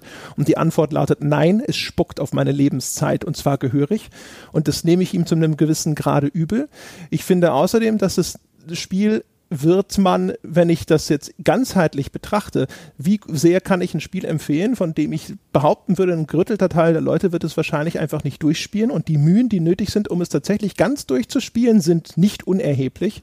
Und die zugrunde liegende Spielmechanik trägt das nicht auch da würde ich sagen, das ist schon ein erheblicher Malus, weil meine Empfehlung, die ich auch in Anbetracht der Stärken aussprechen würde, müsste immer quasi mit einbeziehen, dass man es trotzdem irgendwo vor Ende abbricht, teilweise erheblich vor Ende. Das heißt, so unterm Strich muss ich sagen, ich, äh, das ist ein hervorragendes Free-to-Play-Spiel. Es möchte offensichtlich auch ein Free-to-Play-Spiel sein. Also sollte es eines sein und deswegen empfehle ich es für 0 Euro und sonst nicht. Hm. Würde von mir bekommen irgendwo irgendetwas, je nachdem. Es, wie gesagt, ich lehne diese, diese ganze Systematik, die sie da gemacht haben, auch rundheraus grundlegend ab. Das heißt, wenn ich es einem Freund empfehle und da auf meiner grünen Wiese würde da auch eindeutig eine 4 stehen, das ist allerdings zu einem gewissen Grad natürlich dann eben von diesen persönlichen Vor- oder Lieben und Abneigungen beeinflusst. Von daher würde ich sagen, wenn ich das so versuche zumindest auszuklammern, kann man da sicher eine, eine 6 oder auch vielleicht eine 7 drunter schreiben. Das ist jetzt sozusagen ein bisschen extrapoliert. Aber das ist, also meine Meinung dazu ist nein, das kriegt keine Empfehlung von mir aus den genannten Gründen. Hm, ich finde den Vergleich oder ich finde die, die Analogie oder das Bild, was du zeichnest, mit einem, es will anscheinend unbedingt ein Free-to-Play-Spiel sein, also sollte es 0 Euro kosten, die trifft es eigentlich ganz gut. Man könnte fast schon, könnte man bei dieser ganzen, bei diesem, bei diesem ganzen modernen Trend dahin, ich meine, wir müssen jetzt mal abwarten, wie es dann bei Star Wars Battlefront 2 und Co. ausgeht, aber man kann wirklich schon von der Free-to-Playisierung der äh, Vollpreis-Singleplayer-Spiele reden. Ja, ich meine, es wird ja seit Jahren, die, die Free-to-Play-Befürworter haben uns diese Prophezeiung ja immer mitgegeben. Das ist so ein bisschen wie die düstere Prophezeiung in den Zelda-Spielen mit Ganon immer, ja. Irgendwann ist alles Free-to-Play. Und äh, also das, äh, das Schatten des Krieges wirkt sozusagen wie so ein, ein Bindeglied, ein Zwischenschritt auf dem Weg dorthin. Aber ich, wie gesagt, also ich meine, wenn man, wenn man diese Spielmechaniken schon einbauen will und wenn ich die tolerieren soll, sozusagen, dann sei auch free to play. Dann, äh, dann halt nicht noch die Hand auf und äh, erwartet, dass da 60 Euro reingelegt werden. Äh, finde das von der, vom konzeptionellen sozusagen ist es ein Win für den Publisher, aber ein Lose für den Endkunden und an den Endkunden richtet sich meine Empfehlung. Das ist natürlich legitim und nachvollziehbar. Ich würde an der Stelle übrigens sagen, Nee, soweit, wie gesagt, so, so weit würde ich jetzt ganz persönlich vielleicht nicht gehen. Da übernimmst du heute mal die, die Rolle des Grinch, aber ich finde diese Position durchaus nachvollziehbar. Was definitiv bei mir auch noch bei irgendeiner Bewertung eine Rolle spielt, ist halt die, die ganze Lootbox-Geschichte, die dann, die dann Spielmechanik, wir haben es jetzt ja aufgedröselt, Spielmechanik einiges zum, zum Schlechteren bringt. Die muss man, finde ich, in in, in, in der Bewertung, in der Empfehlung oder Nicht-Empfehlung oder in der Vollpreis- oder Nicht-Vollpreisempfehlung. Also selbst wenn mir das Spiel bis zum Ende mehr Spaß gemacht hätte, wenn es dieses Niveau der ersten Hälfte gehalten hätte, was jetzt meine Freude am Spiel wäre, würde ich dort und hätte ich wahrscheinlich am Ende keine klare Vollpreisempfehlung gegeben, einfach um dieses, um dieses System ein bisschen abzustrafen. Auch wenn es natürlich kein Publisher der Welt äh, irgendetwas an seinen Systemen ändert, bloß weil der Jochen Gebauer in irgendeinem Podcast das Ganze abgestraft hat, finde ich es hier wie du schön gesagt hast, aus Endkundensicht einfach falsch, eine, eine Empfehlung auszusprechen. Das ist ein, das wäre ein auf einer sehr, auf einem sehr kleinen Niveau und auf einem wahrscheinlich sehr, sehr unwichtigen Niveau, aber eine Entwicklung Vorschub geleistet, die einfach falsch ist und zu schlechteren Spielen führt. Und Mordor ist ein wunderschönes Beispiel, wie ein Spiel dadurch schlechter wird. Ja, ganz genau. Ich würde halt auch sagen, weißt du, wenn, machen wir uns nichts vor. Wenn, wenn das jetzt in jeder Beziehung oder sowas nicht diesen Einfluss genommen hätte, wenn das ein Spiel wäre, das ist toll und das funktioniert gut und es hat also, es, das hat ja auch diese, diese relativ gut gemachte zentrale Spielmechanik und all das. Ich bin mir sicher, wir haben auch schon Spiele, in denen es Microtransactions irgendeiner Art und Weise gab, haben wir schon vielleicht mal gut besprochen. Weiß es nicht aus dem Kopf. Das würde man dem nachsehen, aber um, das, das umgekehrt wird ja dummerweise leider ein Schuh daraus, ja. Ähm, das wäre nicht nötig gewesen, wenn diese Lootbox-Mechanik nicht drin gewesen wäre, denn ich bin überzeugt davon, es wäre dann ein besseres Spiel gewesen, weil bestimmte Designentscheidungen wären nicht getroffen worden. Ja. Von daher, ja, natürlich. Also in einem hypothetischen Szenario, wo die Lootbox-Mechanik Bestand hat und das Spiel trotzdem dieses viel bessere Spiel ist, dann hätten wir es auch sicherlich positiver besprochen, vielleicht trotzdem mit Abstrichen, aber sicherlich erheblich positiver besprochen. Aber wie gesagt, also die, das ist ja genau nochmal das, was wir, was wir die ganze Zeit schon immer wieder gepredigt haben. Äh, das hat Einfluss aufs Game Design. Punkt. Das, man sieht erst jetzt sozusagen sogar den Anfang davon. Es wird in Zukunft nur noch zunehmen, wie stark es sich aufs Game Design auswirkt. Ha. Das sind mahnende Worte und ich bin auch beeindruckt, genau wie Jochen, von deiner klaren Ansage. Der Spielekritiker und äh, ja, Provokateur Jim Sterling hat den Begriff Fee to Play für solche Spiele kreiert, dass man praktisch Fee to Pay meine ich, Entschuldigung, Fee to Pay, dass man eine Gebühr zahlt, um dann äh, noch weiter in Microtransactions investieren zu dürfen. Oh Mann, dann äh, denke ich, haben wir es für heute. Äh, ganz kurz nochmal ich hoffe, die Leute sind noch aufgewacht fürs Ende. Gibt es noch irgendwelche letzte Worte? Ansonsten mache ich den Sack hier zu. Ja, ich, äh, eine Sache will ich noch loswerden, weil du jetzt auch gerade noch mal dieses Fee-to-Play ich glaube wirklich, man muss echt weg von diesem, von dieser, von diesem Gedanken kommen, muss ich für mich persönlich denn bezahlen? Warner Brothers, genau wie andere Hersteller, die haben mit diesen Mechaniken nicht vor. Die wissen selber, es werden nicht 100% der Käufer, es werden nicht 50% der Käufer am Ende diese Lootboxen benutzen. Sie letztlich, was diese Mechanik tut, ist, das Spiel für alle schlechter zu machen, um 10% zu monetarisieren. Und dieses ständig wiederholte Argument von wegen, also mich hat's nicht gestört, weil ich habe mich ja nie dazu gedrängt gefühlt, was zu kaufen, geht so am Kern der Problematik vorbei, dass es mir wirklich jedes Mal in der Seele wehtut, wenn ich es lese. Das wollte ich nur noch mal zum Besten geben. Ja, spot on übrigens. Merken Sie sich diesen Satz. Das Spiel für alle schlechter gemacht, damit 10% zusätzlich zur Kasse gebeten werden. Oh Mann, oh Mann. und dazu auch noch die Beobachtung, die hatten wir vorher schon mal, ich weiß nicht, ob wir die schon irgendwo aufgenommen haben, dass es ein Microtransaction und DLC oder Lootbox-System ja auch nur dann funktionieren kann und dich zum Kauf überreden, wenn es dir sozusagen äh, die Möglichkeit gibt, irgendetwas zu überspringen, das keinen Spaß macht, was dir wieder dazu führt, dass das Spiel so designt sein muss, dass es keinen Spaß macht, damit es eben sich lohnt, das zu überspringen. Das führt alles zu nichts und ist ganz furchtbar deprimierend.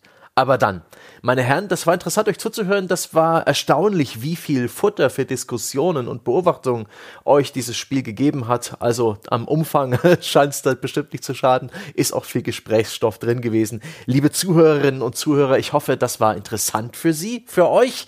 Ich hoffe, äh, wir haben da niemanden allzu sehr vor den Kopf gestoßen. Auch die, die Spaß mit dem Spiel haben, wir haben das alles ganz gut begründet und entlassen euch jetzt nach draußen in das Privatleben.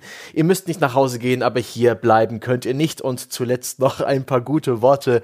Ähm, wenn euch dieser Podcast gefallen hat, dann bitte verpasst uns doch die wohlverdiente 5-Sterne-Bewertung bei iTunes. Die hilft unserem Podcast sichtbar zu bleiben und Sichtbarkeit ist, genau wie für Spieleentwickler, eine extrem wichtige Sache. Ebenso kann man uns beispielsweise bei Facebook, da sind wir auch unter auf ein Bier zu finden, eine schöne 5-Sterne-Bewertung geben. Und wer einen Schritt weiter gehen will, wer sich etwas mehr committen will und unsere Art von völlig herstellerunabhängigen Spielejournalismus unterstützen, der schaut auf patreon.com slash auf ein Bier vorbei, kann uns da unterstützen. Für einen Dollar im Monat gibt's das famose Altbier mit Jochen Gebauer und ab 5 Dollar im Monat sämtliche spielejournalistischen Inhalte. Mehr Informationen zu unserem Projekt ähm, und auch ein Schnupperangebot quer durch unsere Premium-Formate für, äh, für alle Benutzer, ohne dass sie sich dazu verpflichten, gibt's unter www.gamespodcast.de. Dort findet ihr auch das weltbeste Spieleforum mit sehr höflichen, freundlichen